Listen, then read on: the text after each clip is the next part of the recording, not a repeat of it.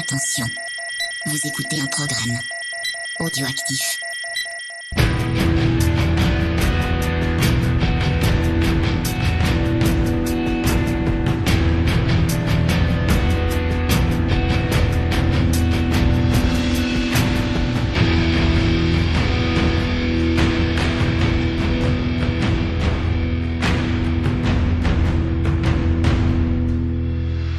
Camarades Borinos, bonsoir et bienvenue pour ce nouvel épisode de Scoring, un épisode qu'on a eu un petit peu de mal à mettre en place, des petits soucis techniques, ça arrive aux meilleurs, hein, et euh, comme on fait partie des meilleurs, ça nous arrive aussi euh, bien entendu. Et c'est une première dans ce numéro, parce que je suis avec euh, Creepers, ça c'est pas une première, ça va Creepers? J'allais dire. Bonsoir. Vous allez bien Ouais, Je pense que ça, Moi je vais ça bien. va bien. On est en 2021. Alors on peut dire bonne année parce Ah, qu'on a déjà une émission qui est sortie en, en janvier mais qui était enregistrée en, en décembre. Donc on va en profiter pour vous souhaiter une bonne année. On va vous accompagner comme d'habitude euh, de janvier jusqu'à décembre si tout va bien. J'espère que vous allez bien en tout cas. Effectivement aujourd'hui, grande nouveauté puisque nous avons des invités. Ron, et oui, et oui, tu as invité des gens à venir causer de musique, de cinéma, de tout ce qu'on aime. Et euh, est-ce que tu veux les présenter peut-être? Alors oui, parce que parfois comme ça, magie d'internet, il y a des petites accointances qui se font. Et euh, il y a un, un groupe là, moi, qui m'avait tapé dans l'oreille et dont on parle de temps en temps. On avait déjà diffusé un de leurs morceaux sur une émission qu'on avait faite, qui était une émission euh, spéciale Italie. Et euh, donc j'ai demandé à Heroina s'ils voulaient venir chez nous pour euh, nous présenter leur tracklist et ils ont dit oui. C'est donc avec euh, Oh là là. grand plaisir que j'accueille Natacha et Arnaud d'Heroina. Comment vous allez? Bah, très bien. Très bien, bonsoir. Salut Ron, salut Creepers. Salut, bonne Bah, année, bonne meilleur année. vœu, tout ça. Bonne année, Oui, quand effectivement. Alors voilà, c'est une première, mais en même temps c'est une deuxième, hein, parce qu'on avait fait un premier essai qui avait été d'un Ouais. niveau de chaos qui était assez extraordinaire. Alors c'était chaotique, mais tout dans la bonne ambiance. C'était du chaos, c'était- euh, c'était du chaos bien. bon enfant. Du chaos Euh, chill. On a, on a discuté pendant plusieurs minutes, mais c'est qu'on était un petit peu triste que ça se passe mal. Mais nous voilà, nous sommes là en janvier, on, est, on enregistre et ça se passe plutôt bien pour l'instant. Et j'espère que vous allez passer un agréable moment en notre compagnie, parce qu'avec Ron c'est compliqué. Ouais, je sais, je sais. Alors on va, Mm. on va juste demander tout de même, Arnaud, Natacha, pour ceux qui ne vous connaissent pas, est-ce que vous pouvez vous présenter en quelques mots et nous dire ce que vous avez déjà fait? Alors, on est un binôme, Arnaud et moi, euh, et du coup, on travaille sur euh, la musique italienne. On s'est inspiré euh, de la musique de films italiennes des années euh, 60, 70 principalement, pour créer des chansons. Et chaque chanson rend hommage à une femme du cinéma italien. Alors, ça peut être une victime, une tueuse, une policière, une sorcière. Et euh, chaque chanson est conçue comme un générique de film. Voilà, C'est ça. ça, hein, Arnaud C'est ça, c'est- exactement ça. Bon, ben voilà. Et donc, c'est des choses qui se retrouvent euh, d'ailleurs vraiment dans, soit à la fois dans la musique et aussi dans l'univers visuel hein, de, de votre ouais, groupe. ouais, ouais, ouais, ouais, on- bah forcément, vu que c'est un lien fort avec le cinéma, on fait euh, attention à tout ce qui est de l'image, que ce soit les clips, les pochettes, on essaie de travailler des trucs intéressants là-dessus. Et puis, bah, pour le moment, ce qu'on a fait, c'est euh, deux disques. Qui sont bien. Deux. Ils sont bien. Oui, c'est bien. C'est cool. Donc c'est Demoteca volume 1 et Demoteca volume 2, et qui sera, sera suivi euh, dans un futur proche par euh, Demoteca volume 3. Sans... C'est bien fait. Ouais, c'est bien pensé.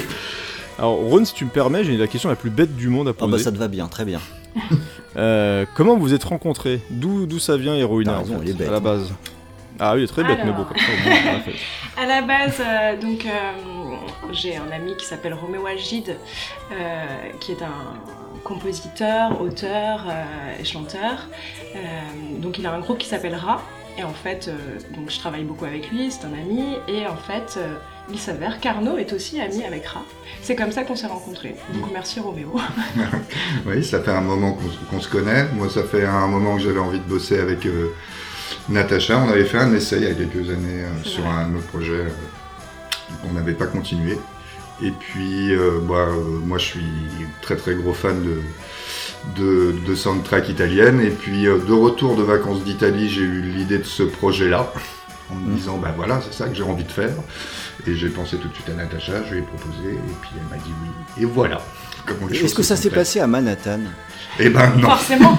Ah, voilà. Ah merde, j'ai Pour les, les- les rats de Manhattan, voilà. je- Voilà, bien sûr. C'est parce que c'est c'est aussi ça euh, l'humour euh, dans Scoring. Ouais, oui. Ah, là, l'humour, ok. Je vais passer à autre chose directement, comme ça au moins ça se verra pas. Euh, et, euh, Natacha, en plus, tu nous confiais que tu parlais pas forcément, enfin, tu composais pas forcément en italien de base, hein, tu, c'était pas forcément ta langue, euh, parce que moi je pensais vraiment que tu étais italienne et que tu maîtrisais l'ita- l'italien vraiment super bien, parce que vraiment quand on écoute les chansons, ça sonne tellement bien quand je- moi je me disais, voilà, clairement Natacha est italienne, elle maîtrise l'italien au taquet, quoi. Bah, il paraît, mais on est devenu pro en Google Trad. euh, et euh, j'ai la chance d'être bilingue aussi, je parle portugais, donc du coup ça facilite un peu les choses pour l'accentuation. Mhm. Et puis on apprend en fait. hein. Ouais. On, Et commence à, on puis, commence à parler italien. on commence à parler un petit peu, puis on bosse avec euh, euh, une amie à nous aussi, euh, Sandra Velocia, qui nous aide pour les pour les textes, pour nous corriger nos, D'accord. nos, nos bêtises. Et écoute, sur l'accent, on a plutôt des bons retours parce qu'on commence à être diffusé en Italie maintenant. Et, euh, et donc la première question que je leur pose, c'est est-ce que vous vous rendez bien compte qu'on n'est pas italien? Est-ce que est-ce que l'arnaque marche? Et a priori, oui, ça passe plutôt bien. Et donc vous composez déjà en, en français, et ensuite vous traduisez? Euh, Euh, non, c'est pas trop possible en fait. Euh, on, D'accord. on- on démarre tout de suite en italien, on part sur des idées et, et on se lance quoi. Parce que moi, à part une chanson sur les spaghettis, je pourrais pas faire grand chose en Bah, à la base, nous non plus. hein. J'ai commencé comme ça, cappuccino, pizza, et Voilà. ça s'est étoffé.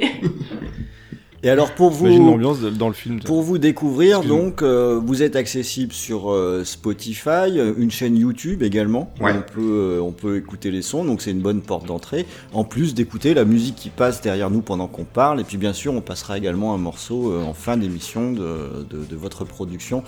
Mais euh, bon, c'est un, c'est un joli coup de cœur pour, euh, pour VHS et Canapé. Vous avez bien compris que nous on aimait bien ça aussi, les soundtracks italiens. Ah oui. Euh, donc euh, on était peut-être un peu client à, à la base, mais en fait ça fonctionne très bien. C'est deux très bons albums. Donc euh, voilà, tous mes voeux de réussite pour la suite et énormément de commandes pour que vous puissiez faire un pressage en vinyle qui nous ferait très plaisir. Ah, ça serait bien. C'est ouais, le, prochain projet. On a le projet de, de, de sortir le, le prochain disque qu'on va faire. C'est un disque spécialement composé, euh, composé pour le vinyle. Et, Oh, encore des eh ben vous aurez mon argent. Voilà. Merci. On va en avoir besoin. Je vous propose qu'on attaque. essaie d'écouter de la musique. bah voilà, ouais, parfait, un parfait. petit peu de zik, voilà.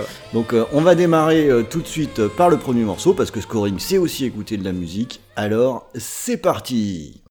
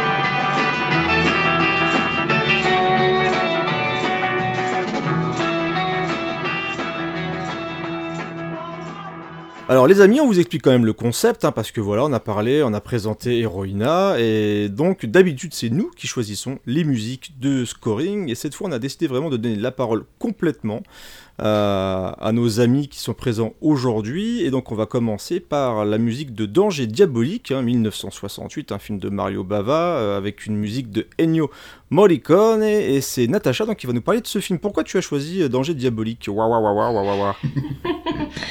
Alors, euh, Danger Diabolique, tout d'abord, j'adore ce film. Euh, je le trouve magnifique. Et euh, ensuite, on a l'habitude d'entendre plutôt euh, Deep Deep Down.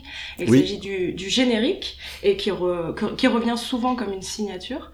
Euh, mais là, on a choisi donc Under Wawa parce qu'elle est aussi très sympa et euh, typiquement euh, euh, moriconesque parce qu'on entend des Ouais, on reconnaît bien onomatopées, son style hein, sur, etc. sur. Donc, euh, Non, mais c'est un film que tu as découvert sur euh, le tard ou c'est quelque chose que tu as vu, euh, tu as vu il y a longtemps? C'est vraiment un, gros coup de cœur pour toi parce qu'on forcément Morricone on a déjà passé pas mal. Alors je sais pas, jamais si on dit Morricone, Morricone.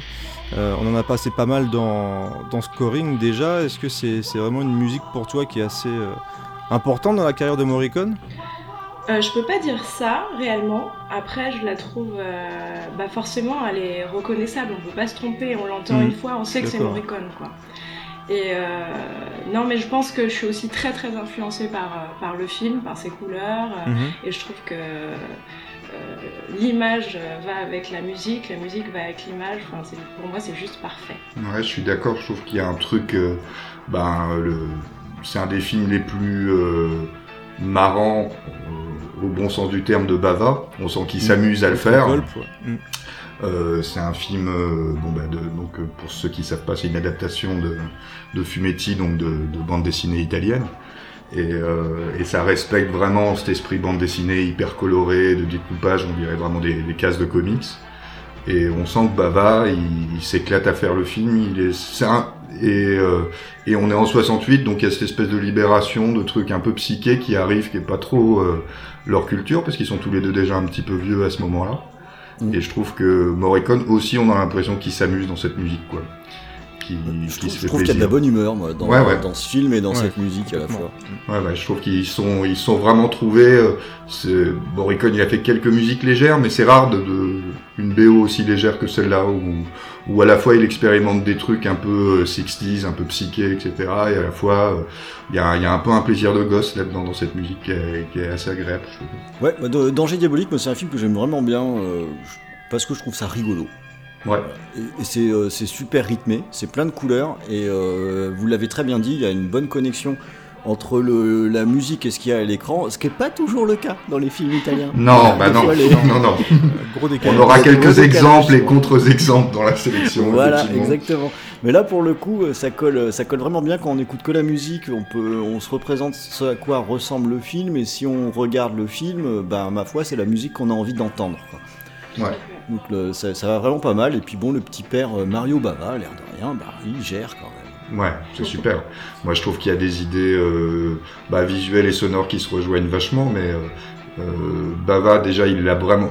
Le film, il est hyper bricolé, mais c'est volontaire parce que je crois qu'il l'a fait. J'avais lu un truc quelque part où il l'a fait pour moins que le budget du film. On lui a proposé plus d'argent pour le faire. Il a fait j'en ai pas besoin parce qu'il aime faire ses maquettes, ses machins, ses tripes, quoi, je crois, tout seul. Et dans la musique, il y a ce côté-là aussi euh, où on sent que euh, alors, ouais, je voulais juste dire parce que je sais pas si on en parle ou pas, mais l'album n'existe pas en fait de Danger Diabolique parce que les masters ont, alors, je sais pas, ils ont brûlé. En tous les cas, ils ont été détruits. Donc, euh, il n'y a aucune version officielle du, du disque. Donc, tout ce qu'on peut entendre, notamment euh, des, des, des, des trucs pirates ou sur YouTube, etc., ça, ça conserve les, des bouts de dialogue et des, et les bruitages qui sortent du film. Mais je trouve que ça marche hyper bien justement, parce que ça rajoute ce côté BD, ça fonctionne pas mal en fait. D'accord. Ben voilà, on a fait une, une entrée en matière qui était plutôt dynamique avec ce, ce morceau-là. Et euh, pour la suite, on va passer donc à notre deuxième morceau et on va rester chez le maître bavard.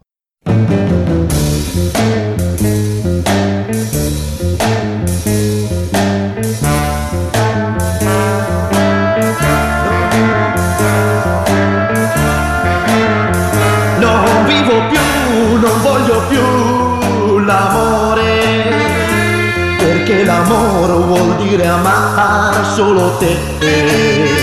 Voglio soffrire, soffrire tutti, odiare, dimenticare cosa sei stata per me. Furore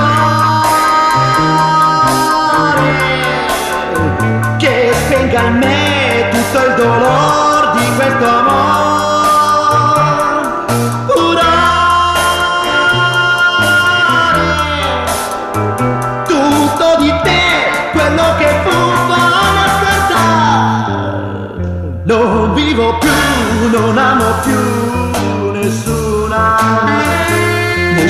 Mai potrò più amare dopo te. Voglio morire per non soffrire ancora, perché soffrire vuol dire amare sempre te. Furore che spenga in me tutto il dolore di questo amore.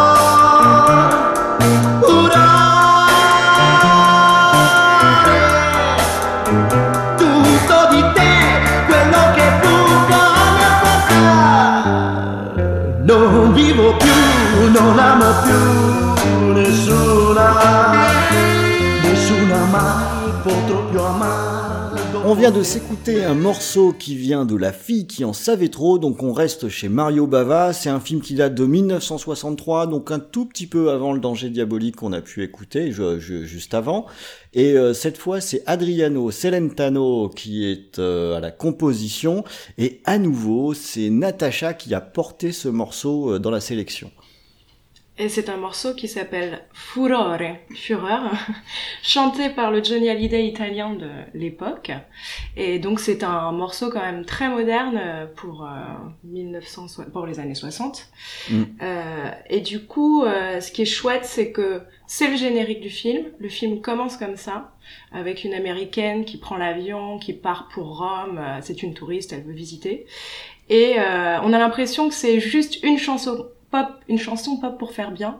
Et finalement, cette chanson va revenir dans le film, Mm. mais vraiment peut-être euh, 10 secondes, Oui, dix secondes. de façon accélérée, sans qu'on s'y attende. Donc finalement, elle est utilisée. Ouais, elle revient plus tard dans le film, dans une scène d'angoisse en fait. oui, euh, en fait, l'héroïne est appelée par le par le meurtrier, je crois, à venir dans, dans un appartement. Elle tombe sur un magnéto et bam, on retrouve cette, chanson cette chanson. euh, Mais qui est une sacrée surprise, parce que moi je connais Celentano sur. Bah, C'était mon, mon beau-père qui écoutait euh, ce chanteur-là, qui est italien, euh, italien d'origine. Et donc c'était vraiment bah, un peu l'image effectivement moi du Johnny Hallyday italien, enfin vraiment du, du chanteur euh, comme ça, crooner un petit peu. Et c'est vrai que la, la musique elle, elle est super bien quoi. Ouais, Il y a une sorte d'énergie dedans que je trouve vraiment mortelle et euh, c'était vraiment une, une belle surprise en tout cas dans la tracklist, enfin parmi tant d'autres d'ailleurs. Et là de voir Celentano dedans, j'ai pas merde, qu'est-ce que c'est que ça Je sais pas Pourquoi il y a Celentano dans, un, dans une sélection italienne et tout Et c'est vrai qu'on se rend compte que des fois des artistes on a vraiment une image de certains chanteurs etc. Et finalement il y a quand même des trucs très très bien. ouais, ouais. bah, En plus, la chanson, elle n'a pas été faite pour le film. Elle date un- d'un peu avant, euh, je crois. Donc c'était déjà un petit peu un tube. Donc on peut se dire euh, que c'est un truc un peu opportuniste d'utiliser ça euh, en, en générique de film, mais il se trouve que ça marche hyper bien. Surtout que c'est une chanson pour l'époque jeune, un peu rock en fait, hein, pour euh, 63. Ouais, puis comme disait Natacha, ça sonne vraiment assez moderne. Ouais, je bien dirais. sûr. Enfin, je trouve que pour une. Si elle a été composée avant en plus, donc si on est euh, genre fin années 50, début 60, enfin, c'est quand même assez, euh, assez péchu, j'ai envie Ouais, de dire. quoi. ouais, ouais, complètement. Mais, y a, mais en vérité, il y a des morceaux de Johnny de la même époque qui sont un peu dans ce style-là aussi. En fait, on, on a l'image du, du Johnny un peu croulant. euh, je devrais pas dire ça, mais à Bercy, un peu bon. mais il y a des, il y a, il y a des trucs. euh, c'est tellement fait à l'identique par rapport aux Américains. débuts, ouais, c'est ça. Oui, c'est Elvis, quoi. C'est l'influence d'Elvis. C'est ça. euh, En fait, c'est assez proche d'Elvis, vraiment, quoi. Euh, Et puis, euh, je trouve que Celentano, il. euh, Comment est-ce qu'il. euh, Attends, j'avais noté parce qu'il est... il, a- il avait un surnom. L'homme qui, hu- qui hurle, je crois. C'était son surnom. voilà. D'accord. Et. euh, L'homme monté sur ressort Ah oui, et l'homme monté sur ressort, c'était deux, ces deux euh, surnoms. Donc il y a cette énergie-là dans le, mo- dans, dans- dès le début du film, que ça apporte un truc assez fort. Et euh, pour la petite anecdote, Johnny a repris euh, du Celentano, parce que Johnny a repris La Terre entière, et il a repris une chanson euh, qui s'appelle Mille baisers, dont les paroles sont de Lucio Fulci. Non. Ah, bah, Si. Comme quoi, le monde Et est voilà. hein, c'est incroyable. ça. Ouais, ouais, le père Fulci, je savais pas, il a, il a commencé euh, sa carrière en, en tant que parolier notamment. Le, le film, par contre, je le connais Alors pas moi du non tout, plus, c'est ça. les- J'en ai vu des Mario Bava, mais pas Ouais. celui-là. Je le connais pas. D'accord. Et donc, vous validez alors C'est facilement trouvable et c'est à voir comme film? Ah bah moi je le trouve super, Ah, euh, vraiment oui. très très beau. Euh, c'est un polar. Hein. Je vous raconte un peu ou pas du coup? Allez, Oui, vas-y, vas-y. C'est donc une jeune américaine, Nora, fan de polar qui passe ses vacances à Rome. Et une nuit, elle assiste au meurtre d'une femme. Mais bon, euh, le lendemain, euh, personne ne retrouve le cadavre. Donc euh, on la prend pour une folle, pour une alcoolique. Euh, on lui préconise même euh, d'arrêter euh, de lire des polars parce qu'elle se fait des films. Euh, voilà, ça commence comme ça. Et tout le long du film, elle va mener l'enquête pour qu'on qu'on retrouve ce fameux cadavre, quoi. Elle y croit. Elle y croit. Et on la croit. Et on la croit. Ouais, c'est un, bah, c'est considéré comme euh, le premier Giallo en fait. Hmm. C'est encore, il y a une influence Hitchcockienne quand même assez fort. On sent un peu le truc. Bah, déjà rien que le titre, hein, la fille qui en savait trop. Bon. Ouais, clairement. Mhm. Euh, mais c'est euh, c'est marrant parce que c'est vraiment le glissement. Il y a un truc parce qu'on a on a parlé de la chanson du début, mais on- la musique par contre dans le film est bien.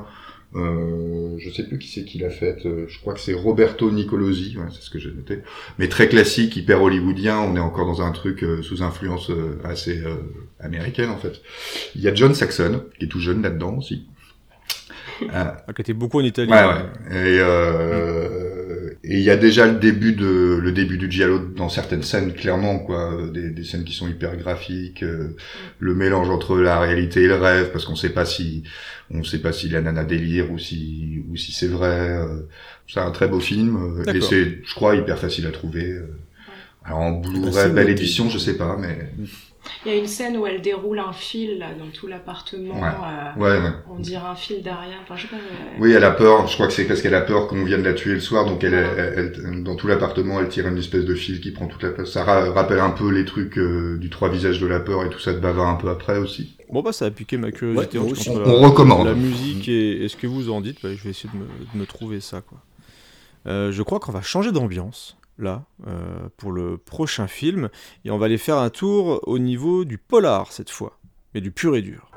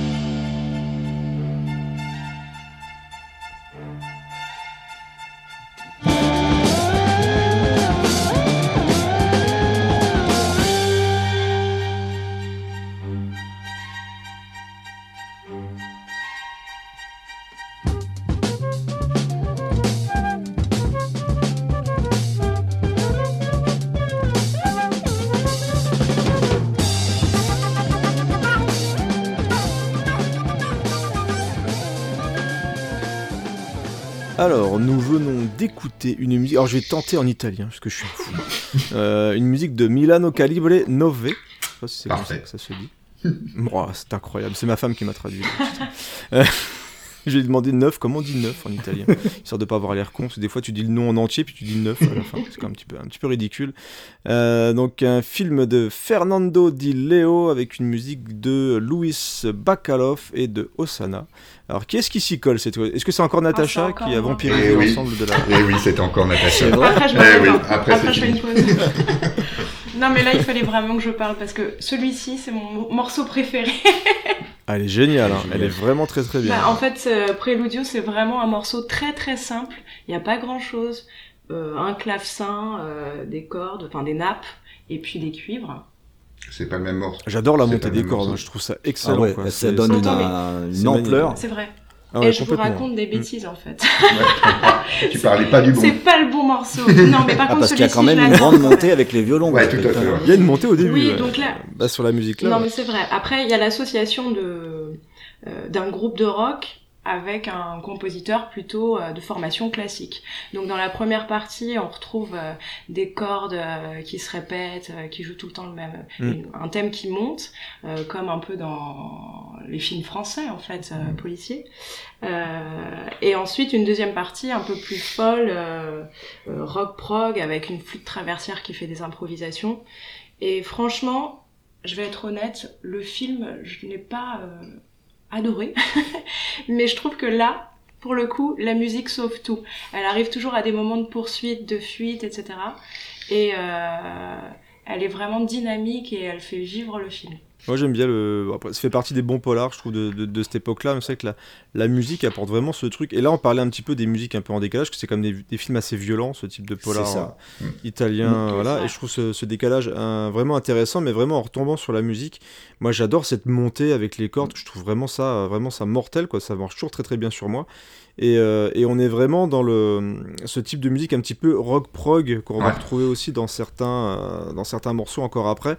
Ça fait vraiment partie des fois des caractéristiques de certains films italiens qui, dans les films d'horreur, dans les polars, dans les films d'action, etc., on a souvent cette, euh, cette utilisation du rock progressif. Et, et en le mélangeant Et- avec aussi des, des parties qui sont finalement plus classiques, comme le disait Mm. Natacha. Parce que Tout le, le début du morceau, euh, tu devines pas forcément que tu vas partir sur euh, un, un petit peu dans, dans- dans tous les sens. Quoi. Moi personnellement, je préfère plutôt le début euh, à la suite parce que je trouve que la, la montée, elle est. euh, Elle est plus classique la suite, je trouve.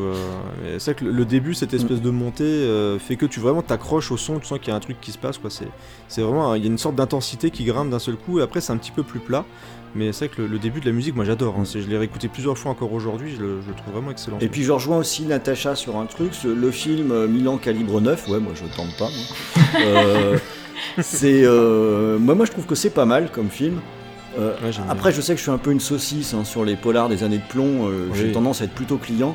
Mais euh, là où ce que dit Natacha ça fonctionne à fond les ballons, c'est que pendant qu'on regarde le film, la musique elle te met une patate quand elle se pointe. Ouais, ça, c'est ça souligne le- le- les scènes, ça leur donne une ampleur qu'elles ont peut-être pas vraiment. En fait, on sait pas. Euh, À tenter sans la musique. Attendez, ouais, sans la mais musique. ça, ça fonctionne, euh, ça fonctionne comme euh, du, du- du feu de Dieu. Je, je trouve que ça marche vraiment euh, super bien. Et puis je voulais dire aussi que voilà, ce morceau, il a été samplé par Nonfiction. Ouais. Euh, sur le morceau euh, The CIA is trying to kill me. Alors je, j'ai pas besoin de vous le chantonner. C'est ce morceau, c'est le début qui est, qui samplé. Ça marche très très bien aussi en, hip-hop. Je me suis même demandé à un moment donné si j'allais pas chercher les samples parce que le il y a, une, euh, toute une série de scènes hip-hop, donc notamment non-fiction, mais tous les rappeurs qui sont affiliés autour également, ou euh, le, le DJ euh, Stu Banga aussi, qui fait pas mal de choses actuellement, qui vont énormément piocher dans les soundtracks italiens. Ouais, bah ouais, Euh, bah, il y a- il y, a Où de on quoi retrouve, faire. euh, hein. On retrouve vraiment beaucoup de choses. Et euh, quand on est un petit peu amateur de hip-hop, il n'y a rien de moins surprenant. Parce que quand on écoute les, les BO, euh, souvent dans un morceau, mais il y a au moins déjà 4 ou 5 samples évidents quoi, Mm. qui, qui- qui- qui sont là. Donc euh, ça, voilà, ça fonctionne euh, vachement bien. Non-fiction, c'est bien en plus. Donc je peux le mettre comme ça. Bah là, où, là, là où je rejoins Natacha, c'est que bah, c'est un, de mes morceaux préférés de la sélection, euh, ce- celui-là. Euh, alors il y a un petit truc qui est intéressant, c'est que le début. Alors déjà, je trouve ce qui est marrant, c'est que c'est assez révélateur de, de, la, de ce qui m'intéresse dans- et ce qui nous intéresse dans la musique italienne de cette époque-là. C'est comme, vous avez dit tous les deux, en fait, on se retrouve avec des compositeurs qui ont une formation hyper classique, en général ils ont fait le conservatoire, ils ont appris l'harmonie, un ou deux instruments, etc. Donc finalement des compositeurs qui sont faits pour faire ou de la musique classique ou de la musique contemporaine, s'essayer à d'autres à d'autres genres en fait pour euh, pour des raisons en fait un peu commerciales à la base faire un peu plus pop un peu plus rock ou rock progressif etc et puis s'y intéresser et donc ça donne un mélange euh, assez intéressant et là pour le coup ben c'est c'est presque en deux parties puisqu'il y a euh, donc c'est euh, Louis Bacalov qui a fait la, la musique du film accompagné donc par un groupe qui s'appelle Ozana, qui est un, un, groupe de rock prog un peu funk avec de la flûte jazz, etc. Et lui, il a une, en fait une formation assez classique de, de, de, compositeur. Il a fait plein de musiques très connues. C'est lui qui a fait la chanson de Django que tout le monde connaît, euh, etc. Et eux ont apporté ce côté euh, un peu un peu rock, un peu psyché. Euh, lié à l'époque et le mélange est, est, à la fois un peu détonnant et je trouve que ça marche hyper bien. Et euh, l'autre truc aussi c'est que je sais que Fernando Di Leo c'est un gros fan de euh, de Melville et qu'il a demandé à Bakalov de s'inspirer un peu de la musique du samouraï euh, ah ouais. de François de Roubaix. On retrouve un petit peu ces, ces, ces harmonies un peu à la bac, euh, etc. qu'on trouve au début. Et je pense que c'est de là-dessus qu'il est parti. Après, c'est, elle est très différente, hein, la musique euh, euh, qui en résulte. Mais on, on, sent un peu ce truc-là. Quand tu disais un peu polar français, oui, il y a un peu ce côté-là, effectivement. Ouais, ça c'est euh, une des masterpieces euh, qu'on diffusera pendant pendant cette émission. Alors on va passer au morceau suivant. Alors cette fois-ci, on va aller faire un petit tour euh, du côté du du gothique, de l'horreur et du frisson.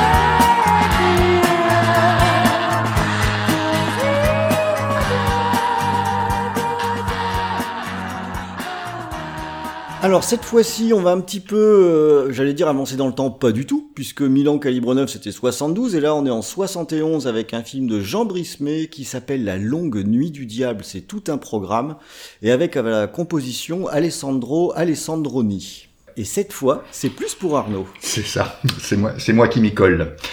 Euh, alors bon, on triche un peu parce que c'est pas un film italien, mm. c'est un film belge. voilà qui est le seul film, je crois, de fiction de son réalisateur, qui a eu 10 000 titres. Hein.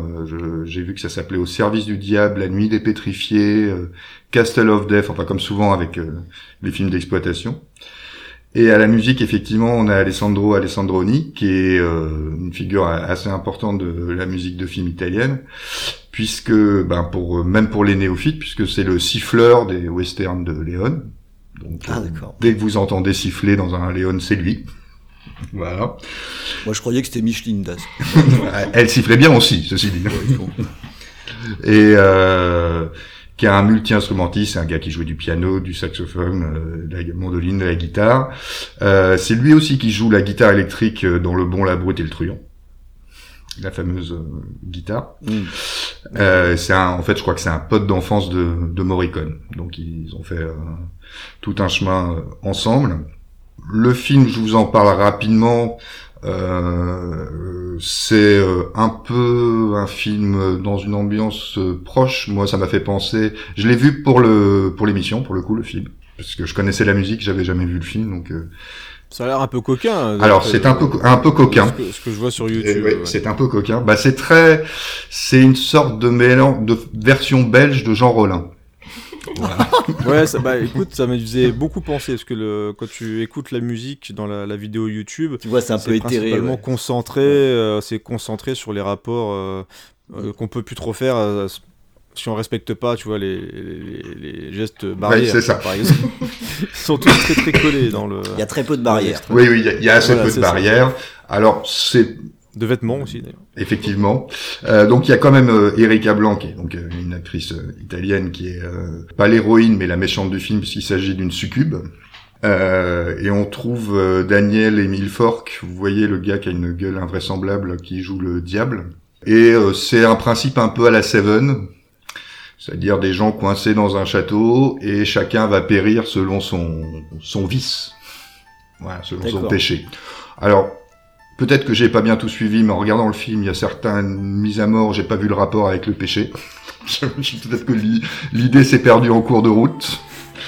Et, euh, et euh, donc, mais il y a des choses, hein, il y a des choses intéressantes. Ça commence à- assez durement. Il y a un, un petit meurtre de nourrisson euh, dans les cinq premières minutes de film. Quand Ah même. ouais, voilà. Alors après, c'est comme c'est On est en Belgique. hein. Ouais, c'est ça. Ces films sont, c'est effectivement comme vous disiez, il y a ce côté un peu éthéré? La musique aide beaucoup euh, à, à- poser l'ambiance. Euh, donc là, on est vraiment aussi pareil sur le mélange, puisqu'on part sur le clavecin, euh, puisque c'est, c'est- ça se passe dans un château, l'instrument noble, etc. Puis la guitare euh, électrique, euh, fuzz, euh, euh, qui, qui vient, qui vient bousculer tout ça, et la voix qui est sans doute la succube, le démon. D'ailleurs, c'est la femme du compositeur qui, qui, qui chante, qui chante la musique. Elle s'appelle Giulia de Moutis. Voilà, c'est elle qui chante. Et je trouvais que la musique, après, est-ce que c'est le bon terme? Je ne suis pas sûr. C'est un peu ritournel. Oui, bien sûr. Mais, Euh, mais- Il y a un peu de ça. C'est c'est vraiment c'est un truc qui s'installe comme ça, qui te rentre un peu en tête. C'est enfin, tu sens que le côté, je pense, avec la voix justement, il fait pour, euh, il fait carrément pour ça. Et euh, t'es vite pris par la chanson dès, dès les premières notes, ça te rentre en tête et t'as envie d'aller euh, vraiment d'aller au bout. Quoi. Ouais, mais je trouve que c'est aussi une des forces des, des musiques italiennes, c'est qu'ils utilisent un truc qu'on Mm. n'utilise plus beaucoup en musique de film maintenant, c'est les voix, tout simplement. Oui, c'est Euh, et qu'on est euh, et que le thème finalement est chanté, ce qui est hyper rare. hein, euh, de plus ouais, en ouais. plus, c'est vrai. Et donc ça crée aussi, euh, à la fois ça, bah, ça personnalise tout de suite un peu la musique, puisque la voix c'est l'instrument le plus naturel. Enfin en tant qu'auditeur, même si on fait pas gaffe, on est tout de suite euh, happé, je pense. Quoi. Ouais, puis c'est d'autant plus, c'est d'autant plus vrai quand on est un, alors là, euh, un auditeur euh, franchouillard comme on peut être et qu'on parle pas un mot d'italien. Euh, du coup, c'est la mélodie qu'on retient et les sonorités, hein, parce que on sait pas trop ce qu'elle raconte. Bah là, il y a pas, dans celle-là, si je dis pas de bêtises, il y a pas de parole en fait. hein. Je crois pas, non. Ouais, c'est que des, ouais, c'est que des onomatopées, comme faisait beaucoup Simon Morricone, euh, Oui. DA, Lego, et ça fonctionne euh, euh, super bien. Donc c'est un, Est-ce qu'on est sur une euh, sur une BO alors tu- parfois là dans il y, a- il y a ça dans les soundtracks italiens où en gros on a le, le, le- thème la chanson au début et en gros la BO bah c'est la chanson quoi. Oui, On bah, va voir pendant tout, tout, tout l'album ou est-ce que là il y a une BO non, non, avec aussi non, non, euh, c'est- un peu le cas. C'est-à-dire, c'est beaucoup de déclinaisons du thème, hein, la BO. euh, D'accord. Euh, et vu que on est sur un truc un peu hypnotique, euh, un peu lancinant, bon ben voilà, c'est bien, hein, les, les variations sont intéressantes, mais je pense pas que ça soit une BO qui soit hyper intéressante à entendre dans son intégralité quoi. Mm. Il risque d'avoir un peu des longueurs comme dans le film. euh, Je sais que dans le film, alors dans la version que j'ai vue, elle était un peu censurée, euh, euh, donc j'ai pas eu le droit, mais je crois qu'il y a une scène. euh, d'homosexualité entre la succube et, et une des victimes qui dure euh, 17 minutes. Ah ouais. oui, ça oui, c'était ouais. euh, alors pas C'était un péché, un, un péché capital qui était. c'est ça important. visiblement celui-là avait plus d'importance que les autres. C'est Donc, vraiment du genre Rollin en Belgique. voilà, vraiment. Euh, donc euh, donc oui, le film est pas mais il y a quand même un truc et puis ce qu'a pas Jean Rollin, enfin si qu'il a mais euh, ce qui change un peu là, c'est t'as ce côté euh, surréaliste belge un peu. Mm. euh, qui est un peu différent euh, et qui apporte une couleur. euh, après, c'est plus un film, c'est pas un film à commencer à une heure du matin, un peu fatigué, quoi. Voilà. Je crois que ça le définit pas mal. On va passer à la suite parce que dans Scoring, euh, on a l'habitude aussi de traiter ben, de jeux vidéo. Et figurez-vous que Heroina, Super Heroina, euh, ils ont trouvé un jeu vidéo qui allait pouvoir coller avec la sélection.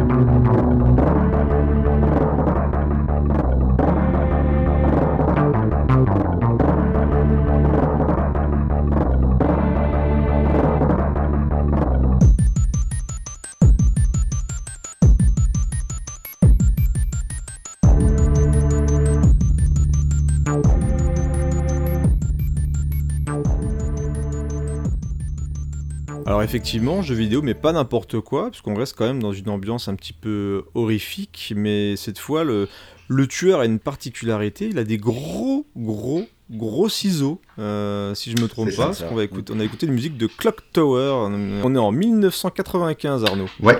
Alors euh, effectivement, quand on a préparé l'émission euh, euh, et que j'en avais parlé avec Ron, il m'avait dit ça, on a l'habitude, de- enfin on aime bien aussi mettre des musiques de jeux vidéo ou des musiques de télé. Et il faut bien dire qu'à la base c'était pas simple parce que je pense pas que le cinéma euh, d'exploitation italien ait eu beaucoup d'influence sur le jeu vidéo. Après, il y a eu On avait même galéré hein. nous Ouais. euh, quand on avait fait euh, On quand on avait fait la musique la mu- enfin, les musiques vraiment italiennes on avait eu du mal on a un petit peu triché même d'ailleurs je crois de mémoire hein, euh, c'est pas Non, facile pas hein. je me souviens de, de Kick-Off, hein, c'était marqué Dino Dinis, je dois être italien lui, mais c'était quoi la musique de. Kick-Off sur Atari ST euh, Non, c'est pas possible, il pas. Non, j'avais pensé à, à- éventuellement à Red Dead Red- Redemption où ils prennent pas mal de, de BO assez euh, western Ouais, c'est- spaghetti. ouais, c'est très c'est très western spaghetti Mais, euh, mais je suis allé chercher euh, plus compliqué. Donc effectivement, Clock Tower, qui est sorti sur euh, Super Nintendo en 95. Le compositeur s'appelle euh, Koji euh, Nikura. J'espère que je le dis bien. Et euh, ben en fait c'est un survival horror. C'est même un des, à ma connaissance, pas un spécialiste, mais un des rares survival horror en, en, en 2D euh, 16 bits hein, de, de C'est un l'époque. des premiers. hein. Ah ouais. Euh, auquel j'ai joué et que j'adore. Je trouve que c'est un très très bon jeu euh, sur un principe de point and click. Et le rapport avec le cinéma italien, c'est que déjà l'héroïne est directement euh, photocopiée de l'héroïne de Phenomena d'Argento, qui est jouée par Jennifer Connelly. D'ailleurs, le personnage s'appelle Jennifer dans le jeu, donc euh, il n'y a aucune ambiguïté. Euh, Il y a plusieurs références euh, au cinéma d'horreur un peu en général, mais notamment au cinéma euh, italien dans le jeu. Euh, et au tout début du jeu, il y a une verrière multicolore qui se brise euh, au plafond en laissant tomber un corps. Donc là, on est dans, quasiment dans la scène de Suspiria. Et euh, dans la musique, il y a une tentative de...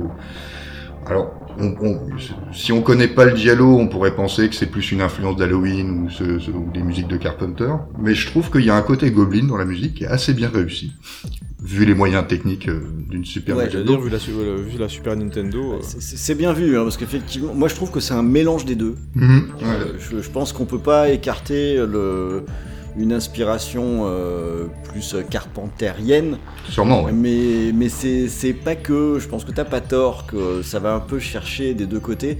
Et puis comme tu le dis, hein, quand l'héroïne elle s'appelle euh, elle s'appelle Jennifer et c'est un, un copier-coller euh, d'un- Galio, forcément. Ouais, ouais, ouais, là. Ah, puis même l'arme, l'arme du tueur, c'est C'est quand vrai. même un- une arme blanche, ce qui est quand même une particularité quand même des, des, des Gallios euh, de l'époque. Donc euh, non, c'est plutôt bien vu, c'est un bon choix ça, parce que j'aurais pas du tout Mm. pensé moi. Et, et c'est un très bon jeu. Donc si, alors il Oui, faut, il a, il avait évidemment vieilli, mais c'est un jeu euh, qui fait un peu flipper, même s'il est en 16 bits euh, et que c'est un point and click. Je pourrais pas. je tournerai en rond, je pense. Ouais. Ah, on peut tourner en rond facilement. Et, euh, et Mon non, bon souvenir, c'est de tourner en rond, je dois dire. bah, c'est-à-dire que c'est un jeu que tu peux, ah, c'est un jeu à multiples fins en plus, donc c'est terrible. Donc tu peux, je crois que tu peux le finir assez rapidement en t'enfuyant comme un lâche, et puis après faut revenir pour, euh, voilà. Et euh, à propos de la musique, euh, ce que je voulais dire aussi, c'est que le son en général du jeu est plutôt bon. C'est-à-dire il y a un vrai travail sonore euh, entre bruitage et musique. Euh, ils tentent des espèces de petits samples comme ça, euh, alors de, très pauvre qualité parce que sur une Super Nintendo on peut pas faire des trucs fous. Mais je trouve que c'est vraiment un beau boulot et que c'est un jeu assez curieux mais qui vaut le coup d'être essayé si on est un peu rétro gamer. Alors on va quitter la Super Nintendo hein, pour le futur. Le futur, puisque bien sûr, qui dit cinéma italien dans VHS et canapé dit obligatoirement du post-apo, bon sang. Et il était temps de plonger en 2027. C'est parti.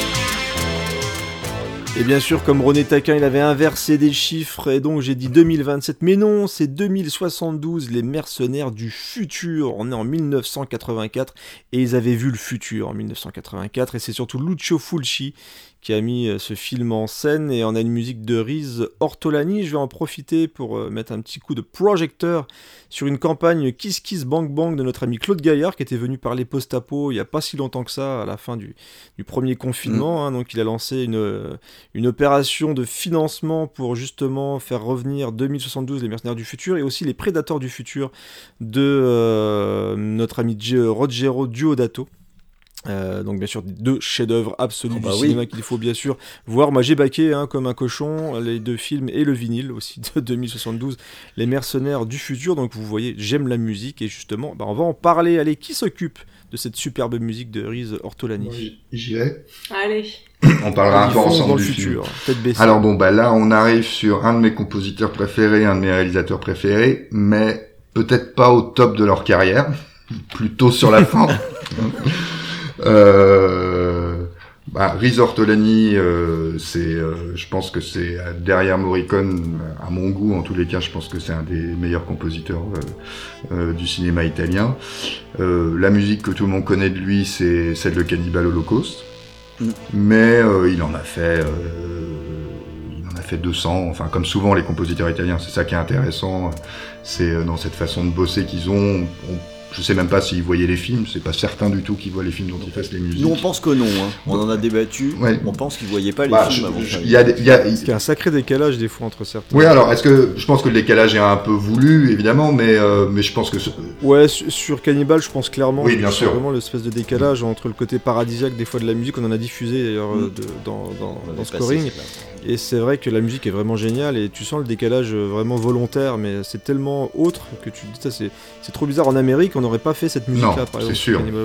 c'est Bah, un des- c'est vrai qu'une des caractéristiques, euh, je parlais tout à l'heure du mélange, euh, pour, pour dire vite euh, ancien-moderne, euh, c'est une des caractéristiques du cinéma italien, et dans le cinéma de genre, c'est souvent le décalage qui est aussi la caractéristique, Ouais. effectivement, euh, qui est aujourd'hui un peu un cliché, euh, mais qui à l'époque est pas si courant, de la musique douce sur des scènes violentes, etc., un peu euh, et euh, Ortolani, il a, est devenu un peu le spécialiste de ça aussi.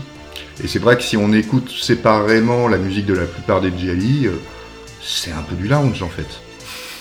En vérité, c'est pas des musiques. C'est pas faux. ouais. c'est- C'est pas des musiques hyper angoissantes en elles-mêmes. C'est vraiment un contrepoint à l'image. Euh, Je parle pas des gobelins, etc. parce que c'est euh, c'est peut-être un peu plus spécifique, mais c'est vrai que la plupart des, musiques des, des, connus, c'est des musiques un peu jazz, pop, euh, assez calmes, très mélodiques. euh. Et euh, bon, on va revenir à, à nos amis alors. Euh, ouais, Ouais, là, on, a- on est un peu plus dans le cheap ouais, c'est ça. quand même. Ouais, mais c'est ça fait un peu plus. Ça fait un peu plus piou-piou. On est d'accord. Ouais, je, je vais pas dire le contraire, j'ai commandé le vinyle, donc c'est pas moi Alors, qui je vais te dire déjà que Clippers t'as pas vraiment fait une faute en disant euh, 2027, les mercenaires du futur. Ah. Je t'explique pourquoi. Parce qu'il existe aussi sous le titre Les Centurions de l'an 2001 et Rome 2033. Donc tu vois, t'es un peu, Ouais, donc, t'es un ouais, peu Ouais, donc, tranquille. bah, je suis un peu entre, en- en- au milieu de Et tout ça. sachant que dans la version réelle du film, j'ai vérifié dans la version italienne, c'est pareil. Le film s'appelle 2072, Les Mercenaires du futur. Et le film commence, si je dis pas de bêtises, par en 2001. Oui, Voilà. exactement. oui, c'est vrai. Je t'ai vu il y a pas longtemps, Donc- on donc, euh, l'émission justement qu'on avait. Ce qui est bien, c'est que les post-apo, c'est des films qui parlent de, de société bordélique, mais les films le sont aussi. Oui, plutôt. Alors, est-ce que c'est un vrai post-apo Oui, parce que on est dans une espèce de futur apocalyptique et qu'il y a des motos euh, trafiquées. Après, on est plus proche euh, d'un rollerball en fait. Faut être honnête, hein, c'est on est euh, on est sur la ligne du nanar là quand même. hein. Mais c'est un film que j'aime beaucoup. Voilà. Il y a de l'énergie. Bah il y a Des stroboscopes. il y a les stroboscopes comme dit Natacha. Ouais, c'est très flashy, c'est très disco, Alors, euh, effectivement. Oui, ce qui est marrant, c'est qu'il y a, il y a, on sent qu'il y a, il y a une vol. Moi, et la musique, c'est pareil. Là, je, l'ai- je, le- je relis, donc je pense que les deux sont un peu en décadence, que ce soit Ortolani ou Fulci. Euh, il y a une certaine ambition dans le film. Il n'y a pas du tout les moyens de l'ambition, c'est-à-dire que ça essaye de, de, de copier un peu tout le monde. Il y a des scènes d'extérieur qui essayent de copier euh, Blade Runner. Quand même, clairement, euh, avec des, une ville futuriste avec des écrans géants, mais on voit que c'est une maquette un peu euh, qui me fait penser un peu au générique de Téléchat plutôt qu'à Blade Runner, euh, et, euh, et une télé incrustée dans un bout de carton. euh, euh, comme disait Natacha, euh, dès qu'il y a une scène de combat où il y a des, enfin un peu grandiose, où il y a un, où il y a un spot envers la caméra, ou alors il y a des stroboscopes pour pas qu'on voit trop ce qui se passe. Ah, les scènes d'entraînement, ouais, c'est. Virtuel. C'est c'est lumineux, Voilà. quoi. Euh, après, euh, la musique, un petit mot sur, euh, sur, sur Ortolani qui fait des- de la musique des années 80. Le synthé du futur. Ortolani qui joue au synthé. Comment il se débrouille au synthé Ortolani? Euh, bah, un saxophone sexy romantique. Ouais, parce que moi j'ai écouté donc la- l'album entier, donc il y a effectivement des passages. bah, il y a tous les clichés des années 80, hein, ils sont tous. C'est ça qui est magique un peu, hein, c'est ça qui fait le charme aussi. hein. Ouais, c'est un, un petit guilty pleasure en fait. Ouais, c'est exactement le guilty pleasure, avec saxophone euh, un peu froid. euh, Pourtant il y a des vrais instruments, hein, c'est pas que du synthé la musique, il y a des, des vrais cuivres et tout, mais qui sonnent comme si c'était des faux. C'est ça que ce qui est marrant, c'est que du coup, tu te dis, il y a des films où ils étaient un petit peu euh, plus modernes par rapport au style ou par rapport à l'époque, et là, ils te vendent le futur et ils te mettent le cliché des années C'est ça, 80. C'est très, euh, très étonnant, Bah, quoi. Mais euh, il y a vraiment un décalage absolu, et c'est vrai que le résultat, moi, je le trouve. bah, c'est très, euh, c'est très cheesy, comme des fois j'aime bien dire Oui. aussi. Mais c'est, il y a une sorte de, c'est rigolo en fait. Le- à l'image, ça, ça rend vraiment, en plus des, des fois des situations improbables dans le film en plus. Et c'est qu'avec la musique en plus d'Ortolani qui, qui en fait un petit peu des caisses dans, le, dans les années 80, c'est assez. Ouais, il y a une volonté de bien faire quand même. C'est ça qui est. euh, Ouais. C'est pas un film euh, que, malgré malgré le fait qu'il soit euh, évidemment raté par rapport aux ambitions qu'il a, c'est pas un film fait par dessous la jambe. Je pense qu'ils ont essayé de faire le au mieux en fait, et ça le rend assez touchant. Puis il y a Fred Williamson Ouais, quand même, spectacle. hein. On peut le dire. Ouais, ouais, il y a un beau, il y a un casting, mais tu sens vraiment la générosité Ouais, ouais. en fait. Le, le film euh, cherche à être divertissant Ouais. et on peut pas lui Non, reprocher. non, ça c'est sûr, et ça fait euh, évidemment partie de son charme. Après, le truc qui est un, qui est un peu touchant aussi, je trouve, c'est que là, on arrive sur la 84, on, on peut dire qu'on n'est pas sur la mort clinique du cinéma de genre, mais qu'on s'en approche dangereusement Ouais. en Italie, et que le grand méchant euh, du film, c'est la télé. Euh, euh, et c'est la télé, enfin Berlusconi notamment, mais la télévision en général, qui a, tué le cinéma de genre italien. Et c'est quand même un film anti-télé. Je sais pas si c'était conscient de leur part à, à l'époque, mais euh, il y, a, un côté barou d'honneur aussi, un peu comme ça, euh, les survivants du, cinéma italien. Euh, on va encore une fois changer d'ambiance et on va bah, foncer dans un, un autre style de film caractéristique hein, du cinéma italien, puisqu'on va aller dans le western.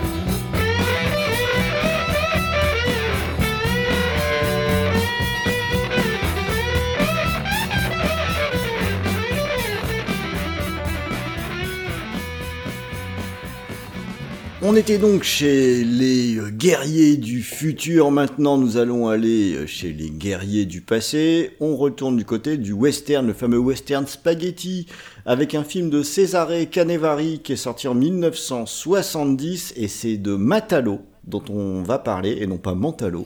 Oui, je sais, je, je vous ai dit qu'il y avait Ah, il a aussi. osé la faire. J'ai osé, bah, il faut, Oh non. il faut, écoute, il faut, il faut.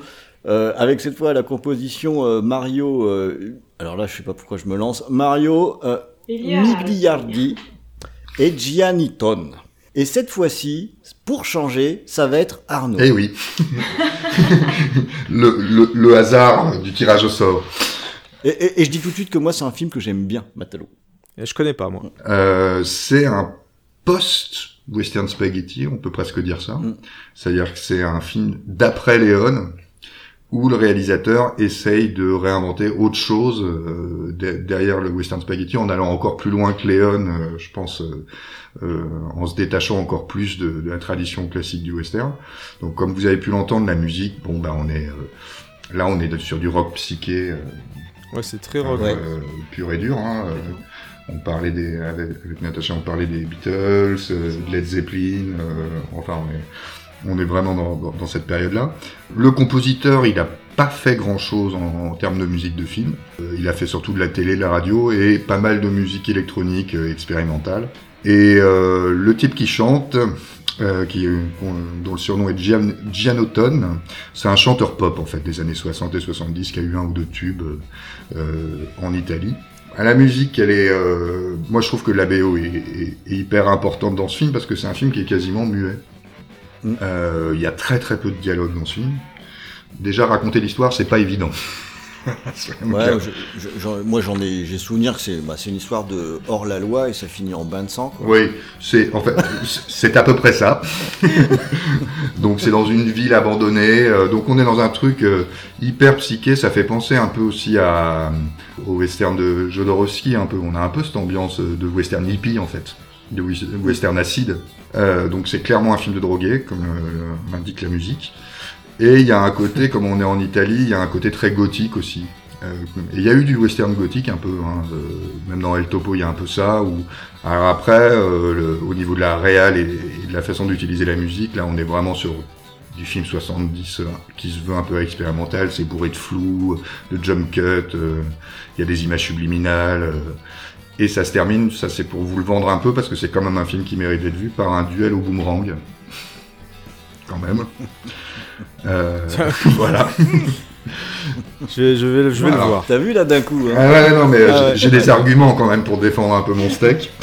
Un duel au boomerang, ouais, pour finir le film, c'est ouais, c'est Voilà. culotté. Et c'est un film, bon, voilà, qui a, qui a beaucoup de longueur, comme souvent des films de cette époque-là, qui a des qualités aussi. Euh, mais en tous les cas, c'est vraiment le passage euh, dans le psyché euh, de la musique italienne définitivement un peu dur, quoi. Un peu plus dur que ce qu'on trouve bah, quand, quand on écoutait Diabolique. On avait déjà ce côté un peu psyché, mais c'était plus pop, quand même, plus léger. Là, on est, on, on est presque sur du, du rock stunner un peu déjà, quoi. Alors on est allé euh, du côté du western, maintenant on va aller du côté du je sais pas trop parce que je ne connais pas ce film. Ah, Euh, C'est un polar. donc donc, euh, donc du, du polar me souffle-t-on dans, dans l'oreille? Bon le titre a dû me mettre la puce à l'oreille également. Et donc ça va être une surprise composée par Stelvio Cipriani.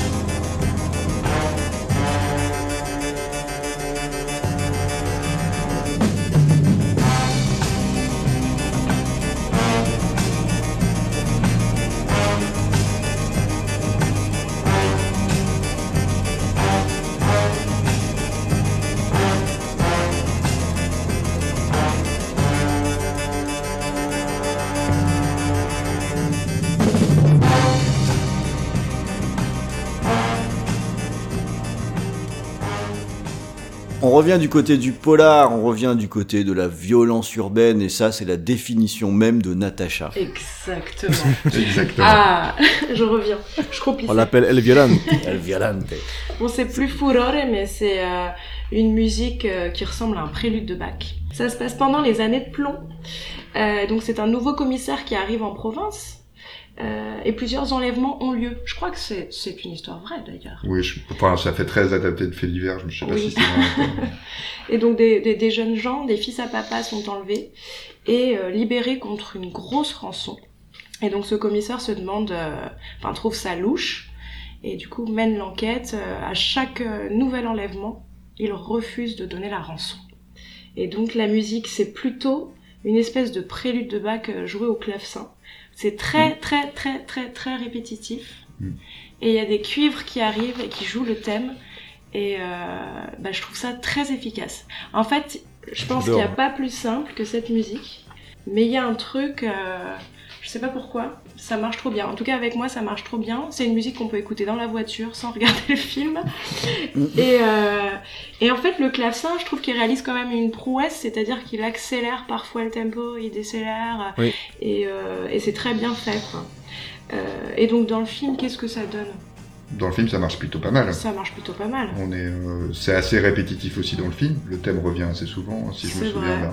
Dès que la police intervient, Ouais. et comme la police intervient toujours. Voilà. Euh, voilà, donc le côté répétitif de la musique, C'est un peu comme le thème du requin des dents de la mer, ça, c'est- avec c'est- le clavecin. c'est ça.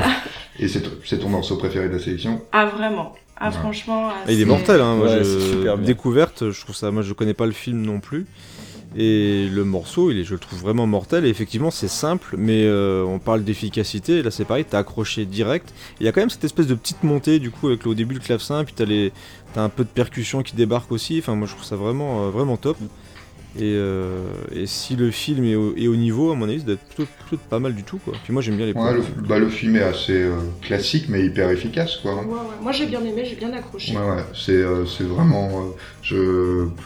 Ouais, c'est un, un vrai politiesco avec euh, le flic intègre et tout le monde est pourri autour de lui. euh, Il y a de la poursuite en bagnole. J'ai vu une, une séquence Il y a- de poursuite. Moi, Ouais, il y en a un petit peu. C'est pas un méga film d'action. On est quand même plus sur un truc un peu psychologique. euh, Oui, complètement. Mais euh, mais il y a une ambiance un peu poisseuse. L'acteur est, est hyper bien. Je me rappelle plus comment il s'appelle.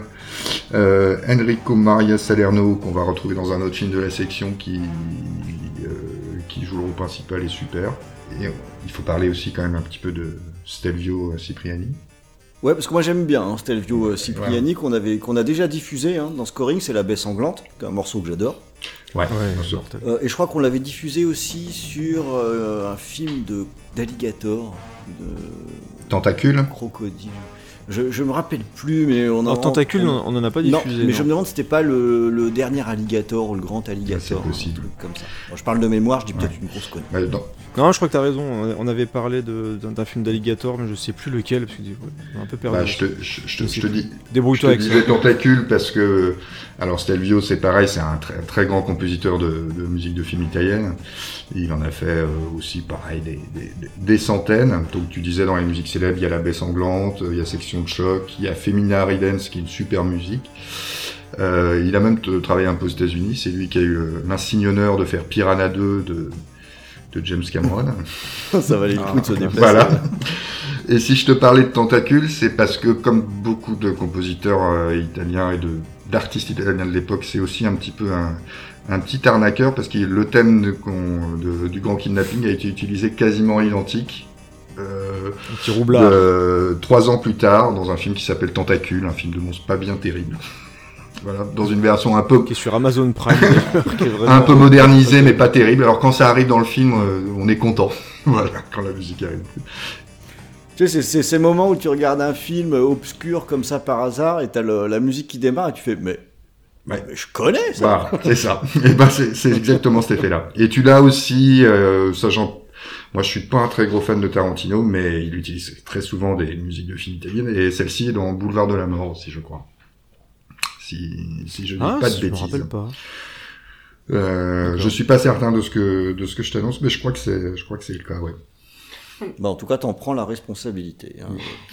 Oui, là. Ils vérifieront. Euh, non, mais, non, mais je trouve ça fou de la réutiliser parce qu'elle est vraiment euh, reconnaissable, quoi. Facilement reconnaissable. Ouais, ouais, mais parce que c'est un c'est c'est un tube presque. Mais euh, oui. ouais. Et encore une fois, les Bah, Après, répétitions. quand on voit le nombre de films qui reprennent le thème qu'on entend dans Zombie, euh, Oui, c'est ça, bien sûr. c'est certain. Et le titre italien, c'est La police regarde.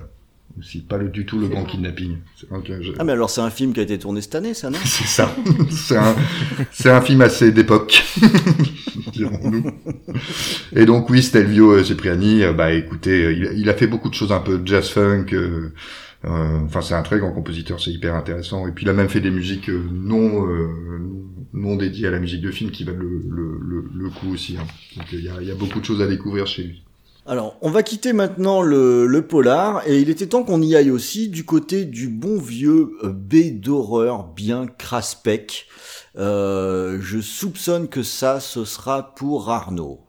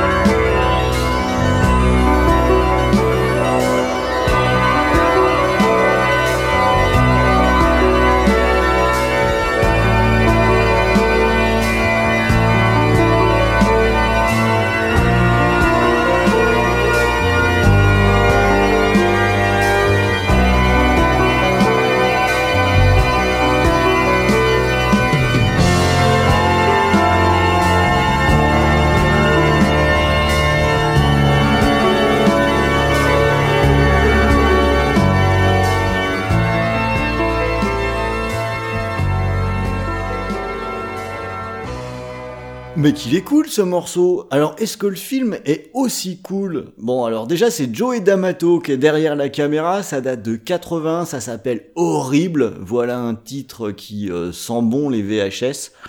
Et cette fois c'est euh, Carlo Maria Cordio qui est à la composition. Arnaud c'est pour toi. Alors oui, essayons de défendre l'indéfendable. Le film, je l'ai, je l'ai vu pour l'émission. Je connaissais la BO avant, j'avais jamais vu le film. Il est pas précédé d'une réputation très euh, flatteuse, euh, puisque son un de ses titres, c'est Anthropophagus 2. ah, bah, bien sûr, parce que c'est ce qu'ils avaient. Ah, au niveau, au niveau racolage, Voilà, c'est ce qu'ils avaient l'intention de faire en fait. D'Amato, il voulait faire, enfin, ses producteurs, je sais pas, voulaient faire un 2. George Eastman voulait pas. Euh, et donc il a accepté de venir dans le film à condition d'en écrire le scénario. Euh, George Eastman, c'est celui qui qui se mange lui-même dans Anthropophagus. Ouais, qui se voilà. mange lui-même. Et euh, à condition de pouvoir écrire le scénario, et il est devenu d'ailleurs euh, scénariste après par la suite. Alors, euh, on va parler de la musique d'abord. il y a un album qui est... Parlons de la musique d'abord. Alors la musique chez Natacha, bon, c'est c'est une de celles que t'aimes le moins. hein, j'ai dû pas. non, j'ai dû me batailler un petit peu pour, euh, pour, pour, pour l'imposer celle-là. L'album est super. Ils, ils ont sorti l'album de, de, de, de la BO du film. Alors là, on est, comme tu disais tout à l'heure, Clippers, vraiment dans du rock progressif. Euh, C'est des morceaux très Ouais. longs, des variations autour de, de petites séquences de piano, euh, batterie basse, etc. Mais je la trouve euh, hyper bien. Euh, Carlo Maria Cordio, qui est donc le, le, le compositeur, qui est toujours vivant, qui est un des rares, je pense, dont on va parler aujourd'hui, qui est toujours en vie. Euh, c'est un gars qui a travaillé euh, en Italie, aux États-Unis. Il a bossé avec Morricone, Nino Rota, Maurice Jarre, euh, Jerry Goldsmith, enfin un peu du sérieux, quoi. Et par contre, en tant que compositeur lui-même à son nom de musique célèbre, il a fait surtout du nanar et du Z, parce qu'il s'est pas mal euh, accoquiné avec D'Amato no- notamment. Donc il a fait du Cannibal Ferox, il a fait Troll 2. voilà. Ah. Là, on est dans le velu. Là, on est dans le velu. voilà. Et euh, alors, l'album est super. Le film n'est pas à la hauteur de l'album, je vais pas vous mentir. Moi, j'ai plutôt aimé le film. Alors peut-être que c'est parce que ça faisait très longtemps que j'avais pas vu euh, un film gore con du début des années 80. Alors, euh, c'est lent, c'est très lent. C'est-à-dire que le scénario est forcément un petit peu in- incompréhensible. Euh, mais on est récompensé à la fin parce qu'il y a une belle explosion de gore, bien cracra. Euh, Ah, bah, ça va. Ouais, ouais, non, non, euh, on n'est pas trop arnaqué. Il y a cette espèce de côté un peu endormi de, de, de la série B de cette époque-là, où les, les choses avancent lentement et la violence paraît un peu disproportionnée par rapport à, à l'action. Euh, mais ça marche pas si mal. Euh, j'ai pas trouvé ça si mauvais, euh, loin de là. J'ai même passé plutôt un bon moment. Alors par contre, par rapport à la musique et au film, c'est assez curieux, c'est que la musique dans le film, par contre, à mon sens, ne fonctionne pas du tout. voilà. C'est-à-dire C'est vrai que par rapport à ce que tu, tu me vends un, un film euh, d'horreur, con, gore, etc., et la musique, elle fait très ambiance, en fait. Bah, le, le film est assez ambiance, hein, c'est vers la fin que ça s'excite un petit peu. que la, hein. la musique, elle est vraie. Là, je, je te rejoins. Moi, je trouve que la musique est vraiment excellente. Et, et c'est vrai qu'elle est, elle est tellement de bonne qualité que sur un nanar, ça doit faire un peu chier. Bah, même. Il y a ça déjà. Alors après, surtout que le film, comme c'est tous les films de D'Amato, enfin tous ces films un peu de l'époque, euh, en fait, on devrait calculer le nombre de plans. où On voit juste un mec traverser l'écran parce que c'est souvent ce qu'on voit essentiellement. Ouais, ça. il y a beaucoup de remplissage. Euh, mais surtout, comme D'Amato, il a pas grand-chose dans son film. Il surabuse de l'utilisation de la musique. Il y en a tout le temps. Mm. Et Ouais, ça peut te et fatiguer. vu que c'est une musique assez répétitive, hein, c'est des thèmes, euh, euh, le, le thème de piano, il fait six notes, hein, euh, donc au bout d'un moment, on n'en peut plus.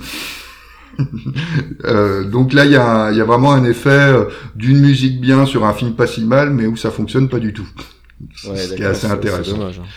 Et euh, bah pour terminer, euh, la petite anecdote, c'est qu'il y a le réalisateur du prochain film dont on va parler, Natacha, qui se fait zigouiller dans celui-là. Voilà. D'accord. C'est une grande famille. Eh oui. Il meurt en descendant de moto, je crois qu'il, je me rappelle plus très bien. Il meurt un peu idiote, mais voilà. En vrai, j'ai l'impression qu'on a fait le tour de Horrible.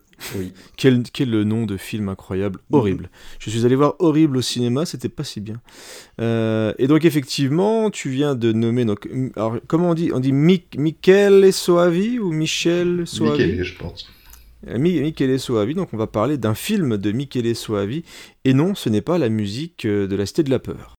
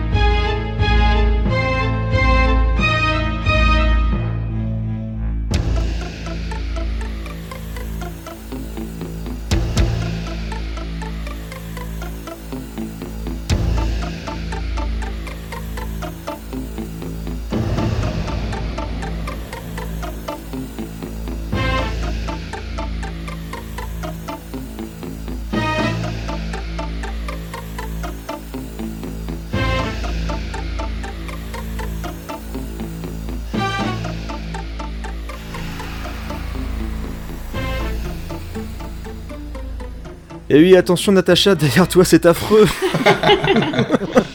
Ça va couper. Tu vas nous parler de la musique de Della Morte della Mole et je suis vraiment désolé mais en réécoutant ce que j'adore, c'est un film que j'aime énormément et quand j'ai relancé la musique, je dis putain ça me fait vraiment trop penser à la cité de la peur quoi donc euh, bah, maintenant tu te débrouilles avec ça, je suis vraiment Bon désolé. courage. C'est pas faux. Bah bon. bon, c'est un film des années 90 et donc forcément, c'est une musique au synthé quoi. D'où euh, Ouais, très daté hein, je trouve. Euh, d'où la, la ressemblance avec euh, La Cité de la Peur. Euh, et franchement, bon, quand on écoute la musique seule, au premier abord, c'est pas pas franchement terrible. Hein. Non. Des, les décors joués au synthé, accompagnés par des basses jouées au synthé, euh, des nappes sonores, des percussions. Mais en fait, quand on a vu le film de la morte de la mole, bah tout de suite, euh, si on la réécoute, c'est autre chose. Ça prend, elle prend toute sa dimension euh, avec l'image, quoi. Ça se passe dans un cimetière, euh, c'est assez gothique, forcément. Et là, oui, voilà, là la musique passe très bien. Je pense que tu as raison, parce que quand on avait fait l'émission spéciale Italie, j'avais buté sur euh, Della Morte et Della More. Et, mais fondamentalement, effectivement, ça fait partie de ces musiques qui fonctionnent avec l'image. Bah disons qu'elle s'efface en fait, enfin elle sert vraiment l'image, Mm. mais elle va pas non plus la dépasser euh, comme dans certaines chansons qu'on a écoutées tout à l'heure, les chansons pop, etc. Elle est vraiment bien intégrée euh, dans l'histoire, dans l'image. Mais c'est mais c'est vrai qu'en tant que compositeur de musique de film, c'est une question qu'on peut se poser, de savoir si une bonne musique de film, c'est une musique qu'on doit pas remarquer. Mm. Euh, ou une musique. Enfin, après, il n'y a pas de, règle générale, mais c'est vrai que c'est ça. hein. Il y a aussi plein de compositeurs qui considèrent que leur travail, on doit pas, il doit pas ressortir, il doit servir le film au même titre que la photo, les costumes, euh, les décors, les acteurs, etc. Provoquer une émotion. Il y a des BO qui ressemblent presque à du sound design. Ouais, c'est ça. De, bah, de plus en plus, c'est ce qu'on euh, fait d'ailleurs. De plus en Mm. plus d'ailleurs. Ouais, je nous, pour scoring, ça nous arrange pas. Non. Non. Non, puis en termes de goût, je suis pas très très fan et toi non plus de, la- la- de- de l'école Hans Zimmer, tout ça, mais, mais oui, on est vraiment sur. On est aussi sur du sound design parce que il y a, c'est c'est ça aussi qui est intéressant, c'est le temps de musique dans le film. Oui. Et euh, dans les films hollywoodiens récents, en tous les cas, il y a du la musique ou du sound design en permanence. Voilà. Oui. Ah ouais, Surtout dans le cinéma de genre. Ouais. hein. Dans le Ouais, cinéma ouais, de genre, on en parle beaucoup dans les films d'horreur. C'est c'est même euh, au point d'en être pénible de devoir remplir à ce point et de faire comprendre aux gens c'est maintenant que t'as peur, c'est maintenant que t'as peur. J'irais même jusqu'à jusqu'à l'absurde. Pour l'anecdote, j'ai regardé euh, il y a très peu de temps euh, Dead Silence, que j'avais vu il y a un certain temps, que je voulais revoir, Ouais. Euh, qui est un film qui est basé sur un concept de, de silence et où il y a de la musique tout le temps. Ouais, C'est quand même con. Oui. Ouais, j'aime bien. Ouais. Bah, pas il- le non, mais il est, il très beau le film, il est très bien réalisé. hein. James Wan, il est pas mauvais quand même. Mais, le, mais je trouve que ça relève de l'erreur. Ouais. Et c'est, enfin, je dis ça en illustration de, de- de- de ce qu'on est en train de dire, là où il y a de la musique tout le temps, alors que le propos euh, va vers le silence. Tu vois, c'est quand même un petit peu, Ouais. un petit peu étonnant. Et euh, du coup, là, j'ai, même euh, une petite question parce qu'on sait, c'est Della Morte Della More et ça parle d'un réal que moi j'aime beaucoup. Est-ce que Soavi, ce serait pas le dernier réalisateur de genre euh, italien qui, qui, qui valait le coup? Bah, Soavi, son problème, c'est qu'il est, il est arrivé au mauvais moment. C'est ça C'est-à-dire qu'il est arrivé trop tard. Hein. Soavi, il a commencé, si je dis pas de bêtises, il a fait un documentaire sur Argento, je crois. Et il sort vraiment de cette école-là. C'est lui, euh, on le voit, comme je disais, euh, dans, dans le film de, de Joe D'Amato se faire euh, massacrer. Il est partout, en fait, quoi. Mais euh, il est arrivé à l'époque où, où c'était trop tard. Et je trouve que Della Morte et Della More, c'est un petit miracle. Oui. Parce qu'en 94, le cinéma italien, ça ressemble plus à rien. Et là, il y a une proposition qui est quand même hyper intéressante. À chaque, euh, Natacha, tu l'as vu pour les pour l'émission, toi, le, Oui. le film. Ah, tu connaissais pas le, le film avant, Natacha Non, pas du tout. Mais tu aimais quand même la musique de la Cité de la Peur. c'est ça, voilà. En fait, j'ai cru que c'était La Cité de la Peur, mais j'ai découvert que c'était un, revenu aux un film italien. de la musique. Je voilà. me suis dit, tiens, ça Et tombe c'est un film que, ouais, qui, est, qui est vraiment très bien. Enfin, c'est... Et c'est vrai que Soavi, c'est euh, c'est vraiment un, un réal qui a, eu, qui a eu du mal. Mais, et du coup, en découvrant euh, là, maintenant, ça t'a plu euh, Ça t'a vraiment plu? Bah, c'est marrant. Moi, je crois que je suis très touchée par euh, les couleurs et les décors parce que c'est un peu comme, ça n'a rien à voir, mais c'est un peu comme diabolique. Euh, J'ai trouvé les images, les photographies très belles en fait. Euh, Ouais, c'est clair. Bah, c'est vrai, elles le sont. ouais. Parce qu'après, euh, c'est vrai que c'est un peu barré quoi quand même comme histoire. euh, Ah, complètement. ouais. gardien de prison qui. De cimetière, pas de prison. Euh, presque prison, pareil. Un mais- gardien de cimetière euh, qui tue à nouveau les morts qui se réveillent et, euh, et qui, qui tombe amoureux d'une veuve, euh, qui meurt, qui revient, qui Ouais. repart. Qui... Enfin voilà, c'est vraiment. C'est juste dommage qu'il les tue pas avec un boomerang. Ouais, c'est ça, ça aurait été mieux. Après, je voudrais dire, le, le scénariste aussi euh, du, du film, c'est, je pense qu'il est, il est important dans, dans le résultat. Enfin, qui est, je crois qu'il est scénariste, mais en tous les cas, c'est adapté d'un, d'un, de ses bouquins. Je pense qu'il a aidé au scénario, qui s'appelle euh, Tiziano Schiavi, qui est un, un scénariste de bande dessinée italienne, qui a fait la bande dessinée Dylan Dog, qui est pas du tout connu, connue en France. Bah, ça, ça ressemble à l'adaptation non officielle de Dylan Bah Dog, voilà, puisque pour ceux qui ne connaissent pas, euh, Dylan Dog, c'est un enquêteur du paranormal. D'ailleurs, un, un des morceaux euh, de notre dernier disque est dédié à Dylan Dog. C'est un faux générique d'un Dylan Dog. Et euh, le, le personnage est dessiné en s'inspirant de Rupert Everett, qui joue le rôle euh, principal dans le film. Donc on est sur un personnage qui est hyper proche en fait. quoi. Et qui est bien plus intéressant que le vrai film Ah, Dylan qui est une Ah merde. oui, que j'ai vu récemment. Tu Voilà, vu, qu'il ça, faut, qu'il en pas fait ne pas Ah, voir. non. Ah, non, non, C'est- une catastrophe ce truc. Ah, ouais. Mm. Et Ah, c'est le film avec Brandon Roos Ouais, c'est ça. le- L'ancien Superman ouais, Brad, ouais c'est ça, Brad, je crois. Non, c'est pas Brad. Ah, Ah, je sais pas, j'ai envie de l'appeler Brad avec sa tête. Bah, c'est une très mauvaise euh, réputation qui est bien méritée. Ouais. D'accord. ok. Je ne regarderai pas. Et, euh, Exactement. et en tous les cas, si vous êtes fan un peu de d'absurde, un peu gothique, euh, ben, De la Morte et de la More, si vous l'avez pas vu, euh, voyez-le. Bon, eh bien, puisqu'il ne peut plus rien nous arriver d'affreux maintenant, nous allons passer euh, au prochain film et nous allons retourner du côté de chez Monsieur Lucio Fulci.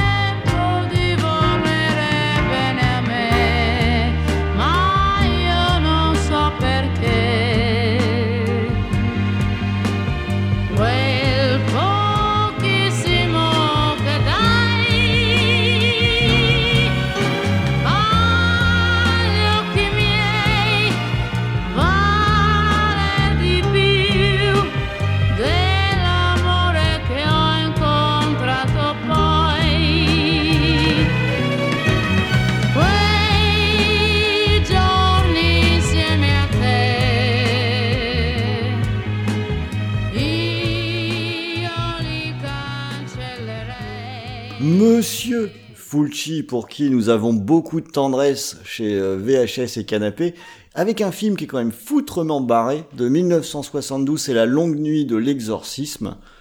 Euh, et cette fois, c'est euh, Riz Ortolani et euh, Omela Vanoni qui sont sur le morceau qu'on vient d'écouter. Et là, je vais essayer de deviner. euh, Il y a un piège, j'hésite Vraiment, je vais dire un Natacha. Il y a, il y a un peu un piège parce qu'on veut en parler tous les deux. C'est bon. Ah ouais. Ce qui est normal, ce qui est normal. C'est pas- bon signe en général. Voilà. Tu veux commencer sur la chanson? Oui, pourquoi pas. Vas-y. Donc c'est euh, te. C'est donc la chanson pop euh, que l'on entend euh, dans ce film. C'est une ballade chantée par une femme. Et en fait, euh, elle raconte une histoire d'amour euh, difficile. Euh, difficile, euh, enfin une relation amoureuse euh, difficile.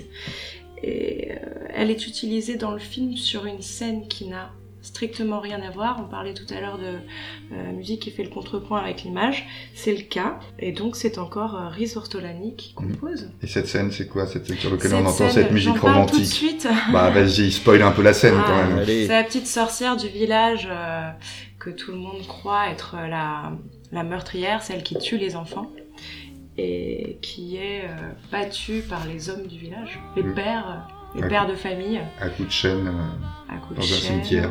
et qui ne s'en relèvera peut-être pas. Bah moi c'est mon... C'est c'est- c'est un drôle de film quand même. Enfin, le, moi j'aime beaucoup ouais, le film. bah, moi c'est mon film préféré de la sélection, clairement. Je- même dans, dans, je pense que c'est mon Fulci préféré. Voilà. Ah ouais. Ouais, ouais. c'est- Plus que Zombie 4. plus que Zombie 4 et euh, d'une courte tête loin, d'une hein. courte tête Euh, alors avant de parler du film parlons de la musique que je vous alors la, la chanson je la trouve tout simplement magnifique Euh, alors c'est sucré c'est kitsch en, en diable etc mais euh, c'est tellement bien fait que c'est c'est bah, beau hein, tout simplement mais je vous conseille d'écouter toute la musique du film même si, euh, évidemment, il y a pas mal de passages qui sont un peu utilitaires, comme souvent dans, les musiques de, films, parce que pour moi, euh, c'est aussi une des plus belles BO euh, d'Ortolani. Euh, c'est un peu l'inverse des mercenaires de 2072. Là. On retrouve les mêmes, dix ans avant, un peu plus en forme, je pense. Ouais, on peut parler de la, chanteuse euh, rapidement, euh, Ornella euh, Vanoni, qui chante la, chanson du film, qui a souvent travaillé avec Ortolani. Je crois même qu'elle a fait l'actrice un petit peu, elle a joué, je crois, avec Sergio Corbucci des petits, des petits rôles. Et c'est une chanteuse très connue en Italie, qui a eu des gros tubes comme La Puntamento, je suis pas sûr de, ma prononciation. Et dans la musique du film, il y a un nombre de trucs, de thématiques hyper importants. Alors peut-être qu'on peut résumer rapidement le film, euh, le pitcher. Ça se passe dans un petit village en Italie, qui est un décor assez rare pour un giallo, parce que finalement on est sur une formule de giallo, hein. il y a des meurtres, on essaie de savoir qui c'est, il y a beaucoup de suspects, là-dessus ça reste assez classique, sauf que c'est un giallo campagnard, ça il y en a déjà pas beaucoup.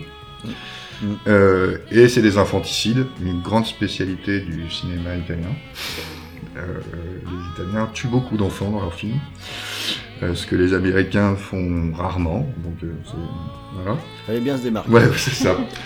Et euh, en gros, c'est cette enquête pour savoir qui est ce serial euh, killer d'enfants et surtout le cœur du film, parce que ça, on s'en fout un petit peu comme souvent dans les giallo. Bon, ça, ça permet de suivre le film, mais c'est pas ce qu'il y a de plus intéressant. C'est vraiment une confrontation. On est presque euh, thématiquement dans un truc qui ressemble à Massacre à la tronçonneuse, en fait. C'est-à-dire que on est au fin fond dans un village très rural de l'Italie et il y a un journaliste de la ville qui arrive. Il y a une espèce de nana qui vit, de petite bourgeoise de la ville, hein, qui vient en désintox, euh, euh, etc. Et c'est vraiment la confrontation, euh, euh, voilà, entre la, entre ces deux mondes et qui se passe pas très bien. Ouais, c'est le monde du passé C'est le monde du passé, traditionnel. ouais, c'est ça. Il y a un truc. Et puis dans la tradition, il y a comme tu, bah là, il y a une sorcière, il y a, il y a, il y a cette idée de la sorcellerie, du paganisme, du machin. Il y a ce truc-là. Euh, et euh, et c'est un film, oui, assez barré, assez cynique aussi. Hein, euh, J'aime bien. euh, c'est un dialogue un peu social, ce qui est aussi pas très très courant. Et là, on sent que Fulci, c'est un gars qui a pas beaucoup de d'amour pour euh, pour l'espèce humaine. on peut dire. Et ah oui, important, ça tout le monde le dit quand il parle de ce film, ne faites pas attention au titre, hein, La longue nuit de l'exorcisme, qui est le titre français qui est complètement con parce qu'il n'y a pas tant de nuit que ça, il n'y a aucun exorcisme. voilà. Et évidemment, bon, bah, ils l'ont pris parce que euh, pour surfer euh, sur l'exorciste, hein, tout simplement. euh, voilà. Il serait sorti là, il l'aurait appelé Very Bad. Exactement, voilà, c'est ça. Donc, euh, alors le titre, ceci dit, à leur décharge, le titre original est, est presque intraduisible. Les Américains l'ont traduit quand même en anglais. C'est euh, on ne torture pas un caneton. Voilà, ce qui n'est pas très très vendeur comme Ah. titre de film. hein. Ouais, c'est Ouais. pas. Bah, faut- d- D'une façon générale, le, notamment dans le Galio, les, les titres étaient bon Intéressant. ça. originaux, on va dire. Bah, ça, ça peut intriguer, mais en tous les cas là, c'est vrai que c'est pas très vendeur. On. Alors il y a un double sens, je crois, sur Canton entre enfant et Canton. Enfin voilà, je crois qu'il y a un truc comme ça. Je, je suis pas certain, mais il me semble que c'est ça. Mais que ça vous bloque pas de voir le film. Et euh, sur la sur la musique, il y a, je crois qu'elle on, on peut la, la trouver relativement facilement la musique du film. Il y a beaucoup de choses bien. Donc il y a la- ce thème de la chanson qui revient en, en forme instrumentale. Il y a un thème qui est hyper beau sur l'enfance. euh, il y a un thème sur une sorte de flûte ocarina euh, qui fait très euh, Folklore. camp- folklore, campagne. Et il y a un truc euh, un petit qui va être beaucoup utilisé après dans la musique de Vendredi 13 et que à ma connaissance, je connais pas tout, mais que j'avais pas entendu avant, il y a une utilisation de, du delay, c'est-à-dire de l'écho sur les cordes, sur des cordes assez aiguës, qui est un truc assez typique du, de- du, du thème de Vendredi 13, qui, qui parcourt le film pour les scènes angoissantes et, euh, et euh, bah, c'est hyper intéressant. Et il y La a musique est super. bon. et Voilà, musique. Ouais, et je trouve le film euh, esthétiquement hyper réussi. J'ai découvert au cinéma, moi, et c'est là où on se rend compte qu'il y a des films qui ont été faits pour être. euh, Pourtant, c'était pas une copie dingue derrière, mais qui sont faits pour être projetés en grand. C'est le cas de celui-là. Et ce qui me le rend un peu sympathique, ça je veux pas euh, spolier, mais il y a un mannequin en mousse. Ah.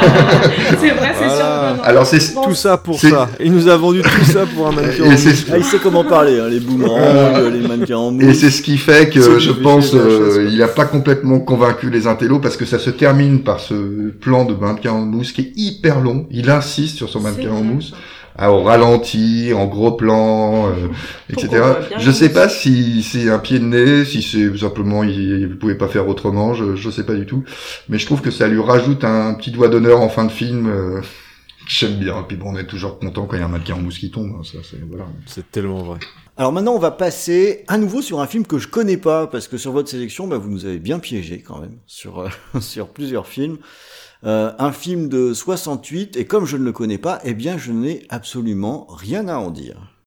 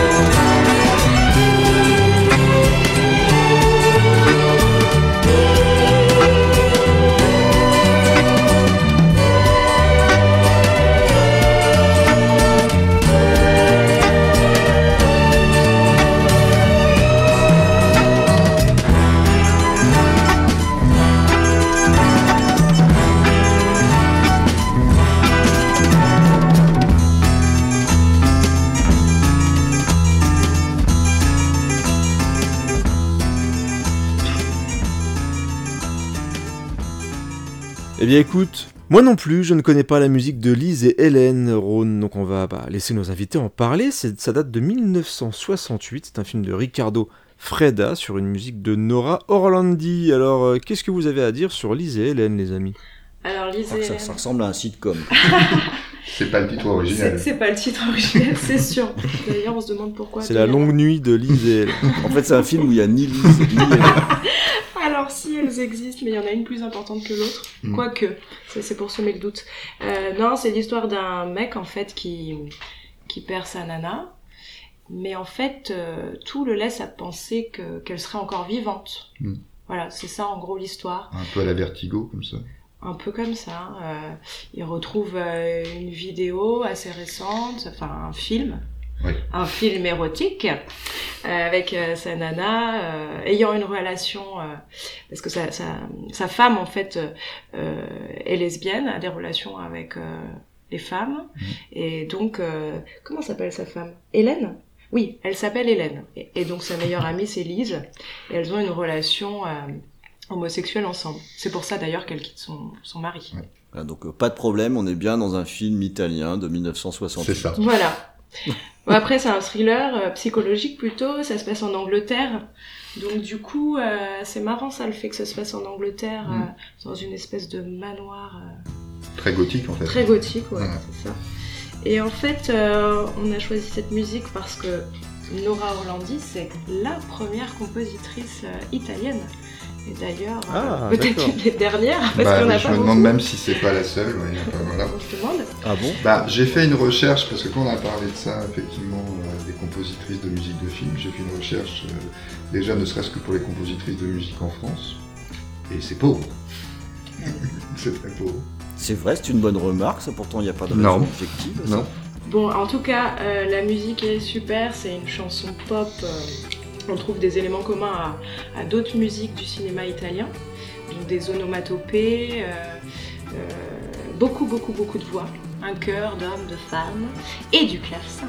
Bien sûr. Voilà. Mm. Et donc on a dans le film euh, la version instrumentale, mais aussi la version euh, chantée. Et en fait, cette version chantée, elle est très importante parce que Hélène appréciait beaucoup cette chanson. Et donc dans le, dans le film, elle revient à plusieurs reprises. Le héros, le mari, entend la chanson. Ouais. Alors très souvent, euh, on croit que c'est euh, extra-diégétique. Oui, il y a un fait, mélange, c'est intradiégétique, Ouais, euh, il se rend compte que finalement il y a un magnéto chez lui. Enfin, à chaque fois ça, ça sème le doute, on ne sait pas euh, où se trouve la chanson, si elle est en dehors du film ou dans le film.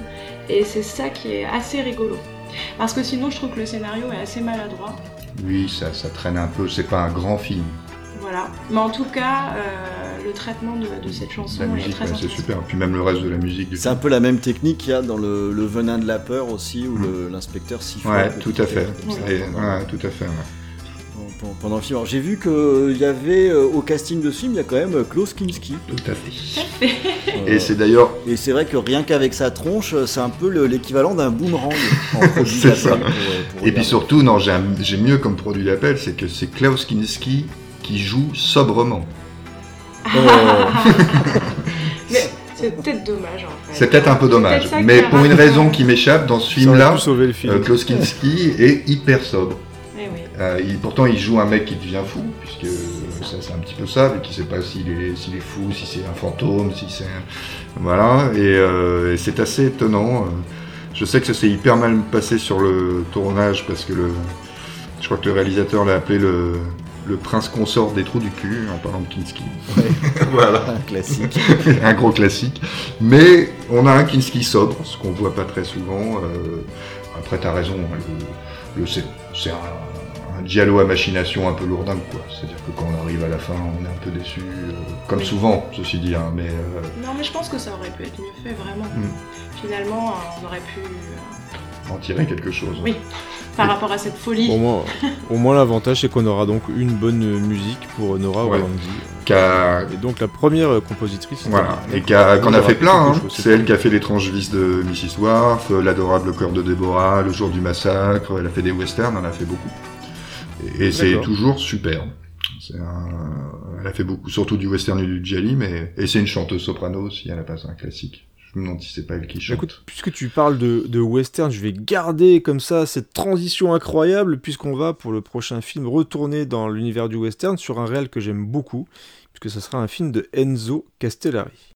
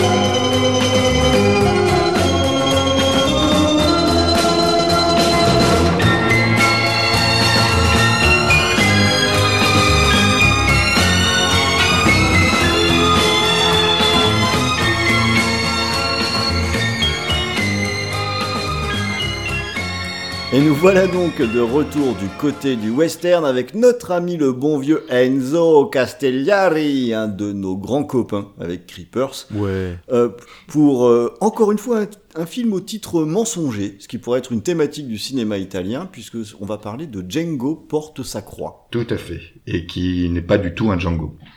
Voilà. Voilà. Alors, les, comme souvent, les Américains ont été un peu plus honnêtes, euh, puisque ça s'appelle Johnny Hamlet en, en, en anglais, ce qui est beaucoup plus proche de, de, de l'histoire du film. Euh, alors, le compositeur, c'est Fran- Francesco De Massi.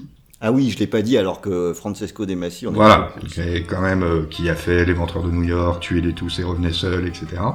Qui a fait plus pareil. Ils sont tous à, à peu près à- aux, aux alentours de 200 musiques de films, hein, les, les, les staccanovistes du cinéma italien.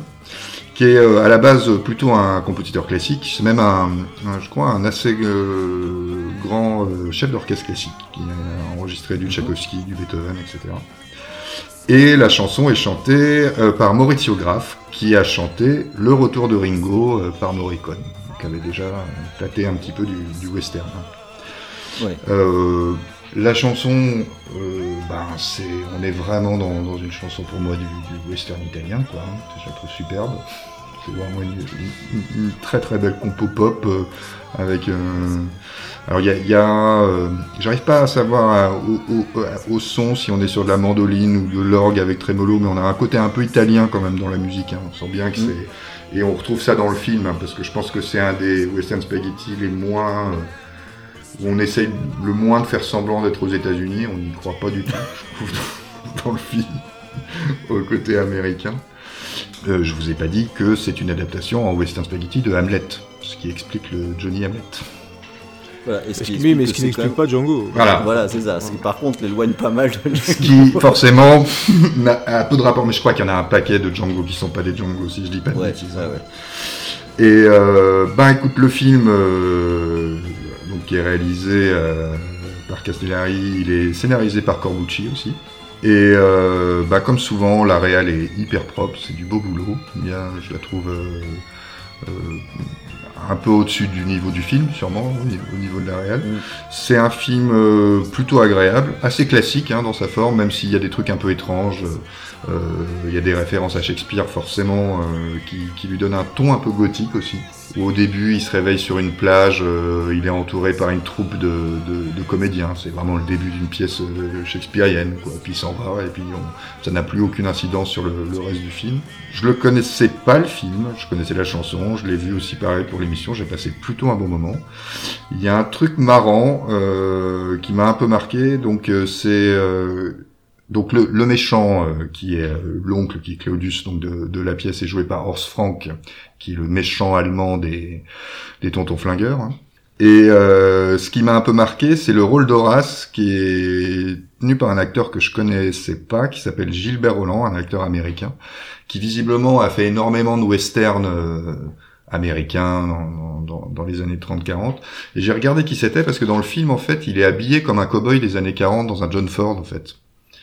C'est le seul personnage qui a pas l'air de faire partie du film. Euh, il a vraiment euh, le, petit nœud autour du cou très propre, la petite chemise à carreaux, le- les pantalons un peu larges, etc. Et en plus, il, apparaît un peu toujours comme euh, Jeremy Cricket dans, la scène pour sauver euh, ce bon vieux Hamlet qui a un peu du mal à se débrouiller. Et j'ai trouvé qu'il y a une espèce d'hommage comme ça au, cinéma euh, classique euh, de, de cow-boy américain qui était un peu marrant, comme une espèce de fantôme du cinéma qui, qui débarquait dans le film. Bref, euh, j'ai trouvé ça pas mal. Je crois qu'on a fait que c'est le dernier western qu'on va aborder. Et là, on va retourner du coup bah, vers un autre de- des classiques. On retourne dans le Giallo avec le morceau qui va suivre. Cette fois, c'est Sergio Martino. On n'avait pas encore parlé de lui, qui va être mis à l'honneur.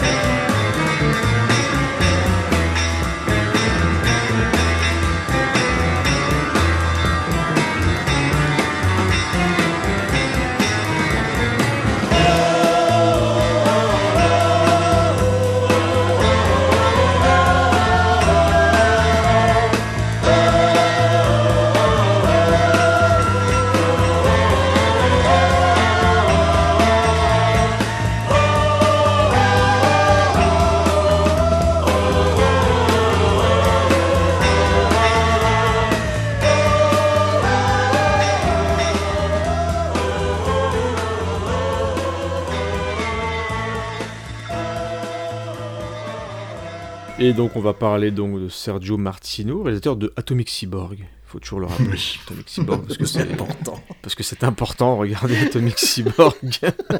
Ouais, J'aime bien le sale, moi. Voilà, c'est comme ça. Euh, alors qui va parler de toutes les couleurs du vice qui date de 1972 et encore une fois un compositeur que tu m'avais fait découvrir, euh, Ron, c'est Bruno Nicolai. Mm. Euh, qui va parler de ce On va film-là parler un peu à deux. Je, je présente un peu À le deux truc et tu, bien. parles un peu de la, de la musique. La musique, Tu l'as assez en tête là Ah, Mmh, ouais, tu l'as bien en tête, ça va. Donc, euh, effectivement, un Giallo. La musique, c'est de Bruno, Bruno euh, Nicolai, qui est encore un pote de Morricone. Bon, ils étaient tous potes. Il a, il a coécrit avec lui. Il a dirigé plusieurs de, des musiques de Morricone aussi. Euh, il a fait beaucoup de musique de Gialli, de Jess Franco, euh, dans les œuvres. euh, il a fait Caligula, Tinto Brass aussi. Je raconte vite fait euh, l'histoire. euh, euh, l'histoire du film qui ressemble un peu, on en parlait tout à l'heure, un peu au Venin de la peur aussi, un peu. Il y a... Carrément, c'est exactement ça. C'est ce que, c'est ce que j'allais dire, c'est euh, dans l'histoire, mais aussi l'ambiance, Ouais. c'est quand même très Ouais, proche. ouais, il y a, un- il y a- aussi dans le même, dans le même euh, genre, euh, il y a l'étrange parfum de la Dame en Noir, c'est ça, je suis peut-être un, dis peut-être une connerie sur le titre, mais où on a un peu pareil, enfin un personnage féminin dont on ne sait pas s'il est névrosé, s'il est victime d'une euh, d'une machination, etc. Donc c'est euh, la grande Edwige Fenech qui fait beaucoup pour le, pour le film forcément, euh, qui est une jeune femme euh, très fragile qui est hantée par des cauchemars qui sont liés au meurtre de sa mère euh, lorsqu'elle était enfant et qui vient de subir une fausse couche. Donc là c'est salade tomate oignon euh, en début de film qui voit quelqu'un, euh, un homme aux, yeux bleus la suivre euh, et qui pense qu'elle veut, veut la tuer. Donc on- est-ce qu'elle est folle? Son mari pense qu'elle est folle. Sa sœur l'emmène voir un psychanalyste. Son mari veut pas, etc. Et l'extrait dont on a choisi la, la musique, c'est là où se fait un peu la spécificité du film, parce que c'est pas un giallo complètement, c'est presque un giallo un peu fantastique. Il y a toute une partie sur la sorce- sorcellerie, un peu, sur euh, la secte. Et euh, la scène qu'on a choisie, c'est une scène euh, de sabbat, un peu, où euh, la, la jeune femme se retrouve au milieu d'une secte pour recevoir une espèce de, de sacrement. Elle termine nue, entourée par des gens dansant autour d'elle. L'Italie et voilà. Et attache à la musique. Bah, la musique, c'est ça, c'est la musique d'une secte. Bah, c'est vraiment, euh, je le conseille à toutes les sectes. À toutes les sectes, si vous cherchez une BO. Effet garanti. Et ensuite, il y a, si vous voulez engager des gens, les sectes, hein, vous savez ce qu'il vous reste à faire. Et ensuite, il y a une seconde partie euh, un peu plus psyché qui part dans tous les sens, euh, avec la guitare qui commence à lancer son thème et, et des, on entend des voix en fond qui crient, euh, qui font des glissandis. Ah Bah, voilà, quand on sent qu'il se passe un truc très important. Il y a de la sitar aussi, hein, ce qui est un La peu une puisque on est quand même toujours dans cette confrontation un peu du monde bourgeois et des hippies un peu. Ah oui, oui. Ouais. Et les satanistes sont forcément des hippies. Voilà. D'ailleurs, dans le film d'avant, euh, dans euh, Bise et Hélène, euh, il y, a- il y a aussi une scène comme ça où, où il va dans une espèce de boîte Kinski, euh, tout coincé dans son costume, et puis il y a des gens en train de, de, de s'ébattre dans tous les sens. euh. Il y a ça même dans Danger Diabolique, il y a une scène de boîte aussi où il se passe un pétard, je crois. euh. Mais c'est dans le Ah cahier des Voilà, charges. c'est ça, c'est vraiment le, le- le danger hippie. Et je trouve d'ailleurs que le- ce que tu chantais là, le, le- le thème du cœur, bah, ça fait assez Morricone ça. Ça fait assez western en fait, un de ces westerns. Ouais, ça fait assez western. C'est c'est assez étonnant, mais oui, si c'était dans un western, ça dénoterait pas une seule Mm. seconde. Et euh, ouais, c'est un film euh, que j'aime bien, euh, qui, qui filtre un peu avec l'expérimental. Alors bon, pas toujours pour le meilleur, mais il y a quand même des trucs intéressants. J'irais même jusqu'à dire que pour Sergio Martino, je trouve que c'est. Bah en bien fait, son début de carrière est plutôt bon. Hein. C'est-à-dire que oui, c'est- il, est méchant, lui. Ouais. Atomic Cyborg. Pardon. Bah, ok. Si on, si on met pas Atomic Cyborg. Ouais, c'est mieux réalisé que le continent des hommes. C'est certain. C'est certain, on sent qu'il y a un peu plus de... Même ton vice, euh, le fameux ton vice est une chambre close dont seul moi est la clé, euh, c'est pas mal aussi. Enfin, Torso, c'est pas mal aussi. Enfin, il y a... Oui, oui. A c'est vachement Il a fait un film de crocodile aussi. Ah ouais, je crois que je l'ai vu ça. Ouais. Mais alors... Qui est moins Eh ben, bien. C'était pas celui dont on parlait, c'est pas le grand alligator. Encore Je crois que c'est ça. Je crois que, ouais, je crois que Ah, c'est et c'est ça la musique de Cipriani dont on parlait tout à l'heure. D'accord. Tout à fait. Je trouve, je trouve que c'est anormal de, de connaître ça euh, de mémoire. Non, c'est bien. Si seulement je me souvenais de la date de mon anniversaire de mariage, ce serait bien. En tout cas, voilà, un dialogue tout à fait recommandable. Un peu euh, original dans, par rapport aux règles du, du genre, hein, je veux dire, hein, puisque ce côté, euh, il y a beaucoup de flashbacks, de choses on ne sait pas si elles sont vraies ou pas. Et contrairement au dialogue classique, on voit le tueur dès le début. Ouais, C'est le, c'est une approche très Colombo. C'est ça. C'est le plus Colombo des dialogues.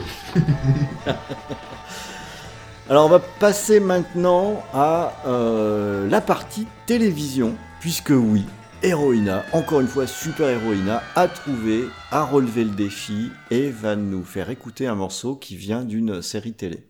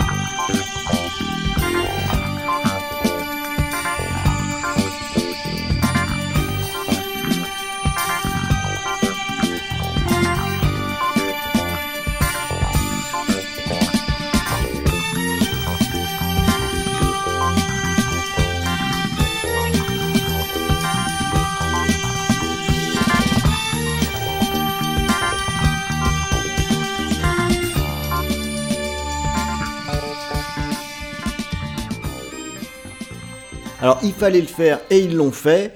Euh, donc euh, une série télé, personne ne connaît sauf euh, une personne hein, aujourd'hui. Euh, mais par contre, euh, derrière les claviers, bah, c'est tout de même euh, les gobelins, les goblins, les goblins comme comme on veut. Donc pas n'importe qui. Donc ça valait le coup qu'on s'y arrête 5 minutes. Ouais, alors c'est une musique qui, musique pardon, une émission qui s'appelle Qui, dont il y a plusieurs morceaux euh, de, de l'émission sont réalisés par par les Goblins. C'est juste après, euh, c'est en 76-77 je crois qu'elle est diffusée l'émission, donc c'est juste après euh, Profondo Rosso. Donc on l'entend hein, d'ailleurs un peu dans la musique, on est dans dans cette période-là un peu prog. euh, Ouais, on est dans Ouais, cette veine. ouais. Qui, personnellement, c'est ce que je préfère chez, chez, chez les Goblins, c'est cette veine-là, euh, quand, quand c'est un peu de la musique de groupe encore. Et ça me permet de parler un tout petit peu des Goblins, parce que vous, avez de façon passée, je crois, dans, dans l'émission déjà tous les titres les plus connus, euh, donc... euh, On en a gardé. il y en a, il y en a d'autres, il y en a d'autres, mais euh, mais euh, parce que c'est, on peut être un peu étonné euh, du fait que les Goblins fassent une, une musique d'émission télé, parce que c'est même pas tout à fait une fiction, hein, c'est une émission télé.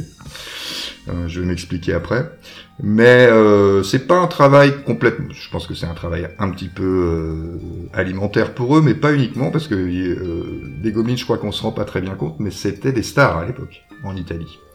Euh, Ils ont été numéro un euh, du top italien. Ils ont été dans le top, je crois, 52 semaines avec Profondo Rosso. Ils en ont vendu un million d'exemplaires. Ah ouais, ce qui est, ce qui est fou, on se- là on se rend vraiment pas compte. Même si je savais qu'ils étaient connus, tu vois, euh, dans le monde du cinéma, je pensais pas que ça se vendait. Ah si, si, c'était vraiment un tube populaire de l'époque, en fait. La musique de Profondo Rosso, ce qui est quand même euh, étonnant. Déjà vu la musique de Profondo Rosso. Et puis même, c'est un truc qui arrive plus tellement maintenant. euh, T'as des tubes, euh, t'as des chansons, tu vois, t'as des, des Adele avec James Bond, enfin t'as des choses qui sont écrites pour être des chansons pop à tube pour aider un film, mais une musique de film qui devient tube, ouais, pas instrumentale déjà, ouais, c'est...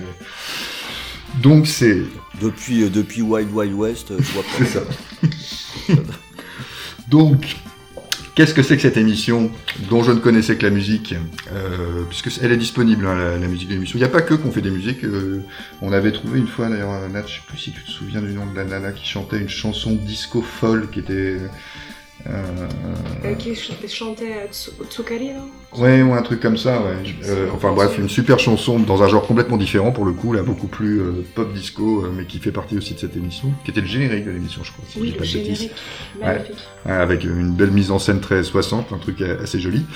Et euh, bah, l'émission, en fait, c'est euh, euh, influencé par le giallo. Alors pas tant pas comme on l'entend nous en, en parlant ici, mais le giallo finalement pour les Italiens c'est policier hein, tout simplement. Et euh, donc c'est une émission organisée par la loterie euh, italienne Ah ouais. Et c'est euh, en deux parties. Il y a une première partie euh, euh, où il y a 30 minutes d'un mystère policier avec un inspecteur, etc.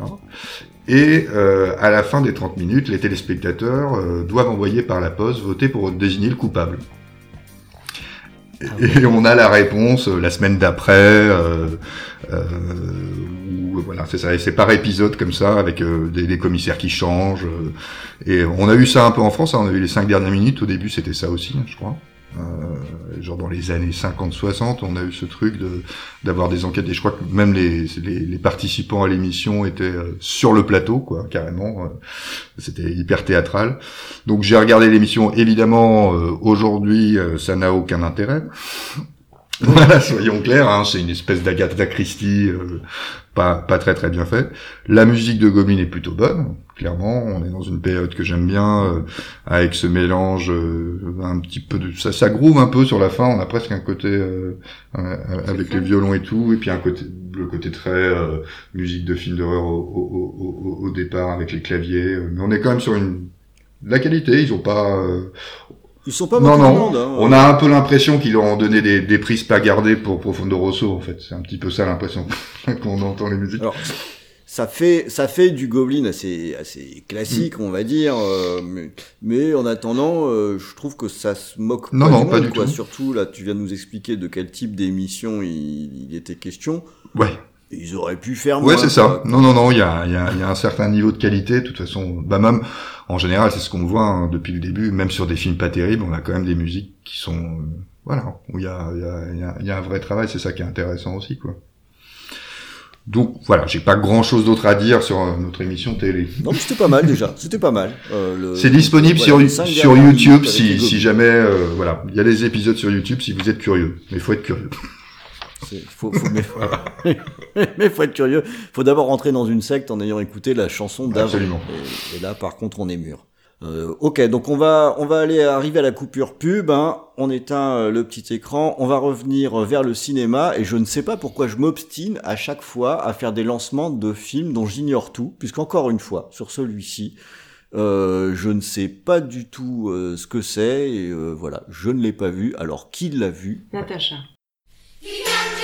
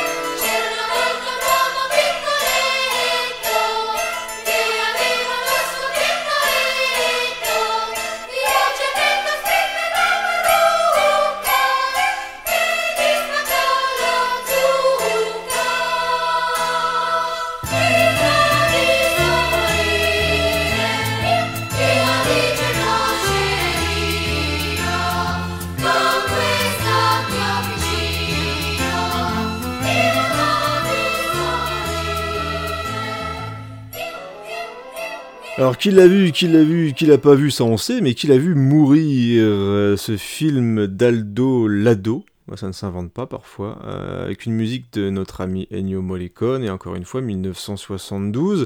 Alors, qui l'a vu mourir? Euh, Est-ce que c'est toi, Natacha, cette fois? Moi, je l'ai vu mourir, oui. Tu l'as vu mourir, hein Il me semble tu bien. l'as vu mourir. Alors, vas-y. C'était sale Ah, c'était. Non, ça va. Ah, si, si, c'était sale. C'était un peu sale quand même. J'ai pas aimé. Euh, je commence par quoi Bon, raconte Je un peu le film s'ils l'ont pas vu. oui. Oui, c'est vrai. Vous ne l'avez pas vu. Euh, donc, euh, bah, c'est un film où il y a encore des infanticides. Encore, là, dis donc Mais cette fois-ci, ça se passe euh, à Venise. Voilà, c'est un père de famille, artiste, euh, qui reçoit sa fille qui vient des États-Unis, je crois. Les parents sont séparés. Et en fait, euh, durant tout le film, on a toujours une petite musique qui arrive. Et c'est quoi? C'est une caméra subjective Mhm. Une femme voilée de noir qui arrive avec ses gants en dentelle. Petite musique, bien stressante. Et en fait, elle sait qu'elle va s'attaquer à un enfant. Voilà, donc, donc, à plusieurs reprises, dans le film, elle arrive. On ne sait pas qui va se faire attraper. Si, on s'en doute. C'est la fille de ce fameux artiste. Euh, et donc, euh, ça parle de ça. Bien sûr qu'il y a d'autres choses qui se passent autour. Bon, après, je il enquête pour découvrir la, Ouais, la- voilà. qui, qui a tué sa fille. Exactement. Et donc, euh, en fait, moi, le film, je l'ai trouvé super bien. Hmm. Mais la musique, je l'ai trouvée excellente. et vraiment, mais, mais ça faisait longtemps que j'avais pas ressenti ça. Euh, comme c'est un film sur les enfants, quelque part, euh, la musique est chantée par des chœurs d'enfants euh, tout du long. Et vraiment, c'est, on dirait une, une vieille musique baroque Ouais, italienne. euh, et tout du long, c'est ça. Et vraiment, l'arrivée de la vieille femme là qui vient euh, espionner les, les gamins. Bah, en fait, elle, elle naît alors, euh, elle naît quand il y a des enfants qui chantent, pas les- dès le début du film, mais en fait, la, Oui. la, la, la scène où elle prend vraiment l'ampleur, c'est des enfants qui font une ronde autour de la petite fille qui va se, se faire tuer et qui chantent, parce que le titre est chanté en fait dans, la, dans, dans, dans le morceau qu'on a entendu, il chante qui l'a vu mourir, effectivement, Oui. cette espèce de comptine. Ah oui, lorsque les enfants entourent la petite Voilà. fille, euh, ils se posent la question qui l'a vu mourir. Bon, bah, c'est comme toutes les comptines que nous aussi on a appris enfant, elles sont parfois tragiques. Et euh, non, mais il y a aussi une autre musique voilà, qui arrive chaque fois que la vieille euh, approche. Elle a son Ouais, elle a Elle a son son thème, petit ouais. thème euh, qui fait bien peur. Euh. C'est les voilà. nananas C'est des nananas, Voilà. c'est des nananas Mm. et qui valent le jus aussi. Na, na, na, na, na, na, na, C'était pas les mêmes. Euh, Désolé, moi je, moi, je balance de la merde de temps en temps. Ah, Du coup, C'est ça, quand ça même casse fou, un petit euh, peu. à force de regarder des, des- des- des films comme ça, on finit par trouver que les comptines c'est un truc flippant. Mais les comptines, c'est un truc flippant. Hein. Parce que c'est ce que Mais dit oui, Nat, hein, la- finalement. Quand t'écoutes la parole, les paroles de beaucoup de comptines, c'est souvent des choses. C'est comme les contes en fait. Oui, c'était pour les adultes. Ah oui, non, les, les chansons pour enfants sont. C'était fait pour éduquer les enfants, donc souvent leur faire peur. hein. Bon, si on enlève le texte, quand même, on peut dire qu'elle est chouette cette comptine. Oui, oui. Ben, Oui, mais elle fait flipper. oui, ah, oui, elle fait flipper. C'est un peu déjà dans la musique. hein. Il y a des effets, euh, comme souvent chez, chez Morricone, euh, des effets de delay, de reverb. Il, il travestit le son aussi. euh, Ouais, je veux dire, il pervertit. Ouais, ouais, beaucoup, oui, oui, on n'est pas dans, dans du pur. Mais Ouais. toute la BO est super. Oui. Je conseille d'écouter euh, la, la BO en entier. C'est hyper riche. Euh, Il y a, j'en profite parce qu'il y a un morceau qui est chanté par, on n'en a pas parlé du tout, de par euh, Eda Del Orso, qui est euh, une grande soprano italienne euh, qui a chanté beaucoup avec Morricone. C'est elle qui a chanté Le Bon, la Beauté, le Truand, Il était une fois dans l'Ouest, etc. Euh, qui fait une petite apparition dans Diabolique aussi, je crois qu'elle elle chante un peu. Et euh, ouais, il y a un vrai travail purement vocal. Oui. On en revenait, on, on disait tout à l'heure que dans les films ça chantait plus beaucoup, dans les films italiens ça chante beaucoup. Mm. Bah, c'est une tradition aussi, peut-être par, par rapport au bel canto ou des choses comme ça, je sais pas trop. mais- L'opéra. L'opéra, ouais, c'est ça, il y a vraiment une, tradition. une tradition un peu. Et le film bah, est, est plutôt bon. C'est euh, Georges Lazenby euh, le père, donc James Bond. hein. voilà. Ah oui. Euh, la gamine, c'est un peu la star du, du, du cinéma d'horreur italien, puisque c'est Nicoletta Elmi qui joue dans La Baie Sanglante, Le Baron Vampire, Profondo Rosso, Démon, Émilie l'Enfant des Ténèbres, etc., etc. qui est la petite rouquine, là. Elle doit être morte un paquet de fois. Ah ouais, ouais. J'ai vu dans une émission, je crois que c'était euh, dans le bistrot de l'horreur, euh, qui disait qu'elle était devenue docteur. Alors, en quoi, je ne sais pas. Mais elle a arrêté le cinéma. Et ouais, ce côté chant catholique, c'est un truc hyper italien aussi, euh, qui est, évidemment flippant. La réal est bien. euh, Il y a, y a euh, Aldo Lado, c'est un, un- un bon réalisateur. Et il y a un côté un peu, il y a des gens qui disent, euh, alors je sais pas s'il l'a vu ou pas, mais un côté un peu ne vous retournez pas de Nicolas Rogue à cause de Venise un peu crade. C'est pas un Venise de carte postale qu'on voit dans, dans, dans le film, quoi. En tout cas, c'est une sélection qui reprouve encore une fois le... que Morricone, beaucoup le connaissent uniquement pour le western. Il a fait tellement de choses mortelles. c'est tellement un compositeur important que voilà, c'est encore une preuve dans, dans cette émission que c'était quelqu'un qu'on aime beaucoup et qu'on écoutera encore vraiment très très souvent. Quoi. Il y a de quoi faire. Euh, on va passer chez un autre grand, grand, grand réalisateur euh, italien. On a déjà diffusé aussi des musiques, je crois, de ses films dans, Scoring. Et aussi bah, le compositeur qui va débarquer. C'est aussi quelqu'un qu'on aime beaucoup. Et euh, on va s'écouter ça tout de suite.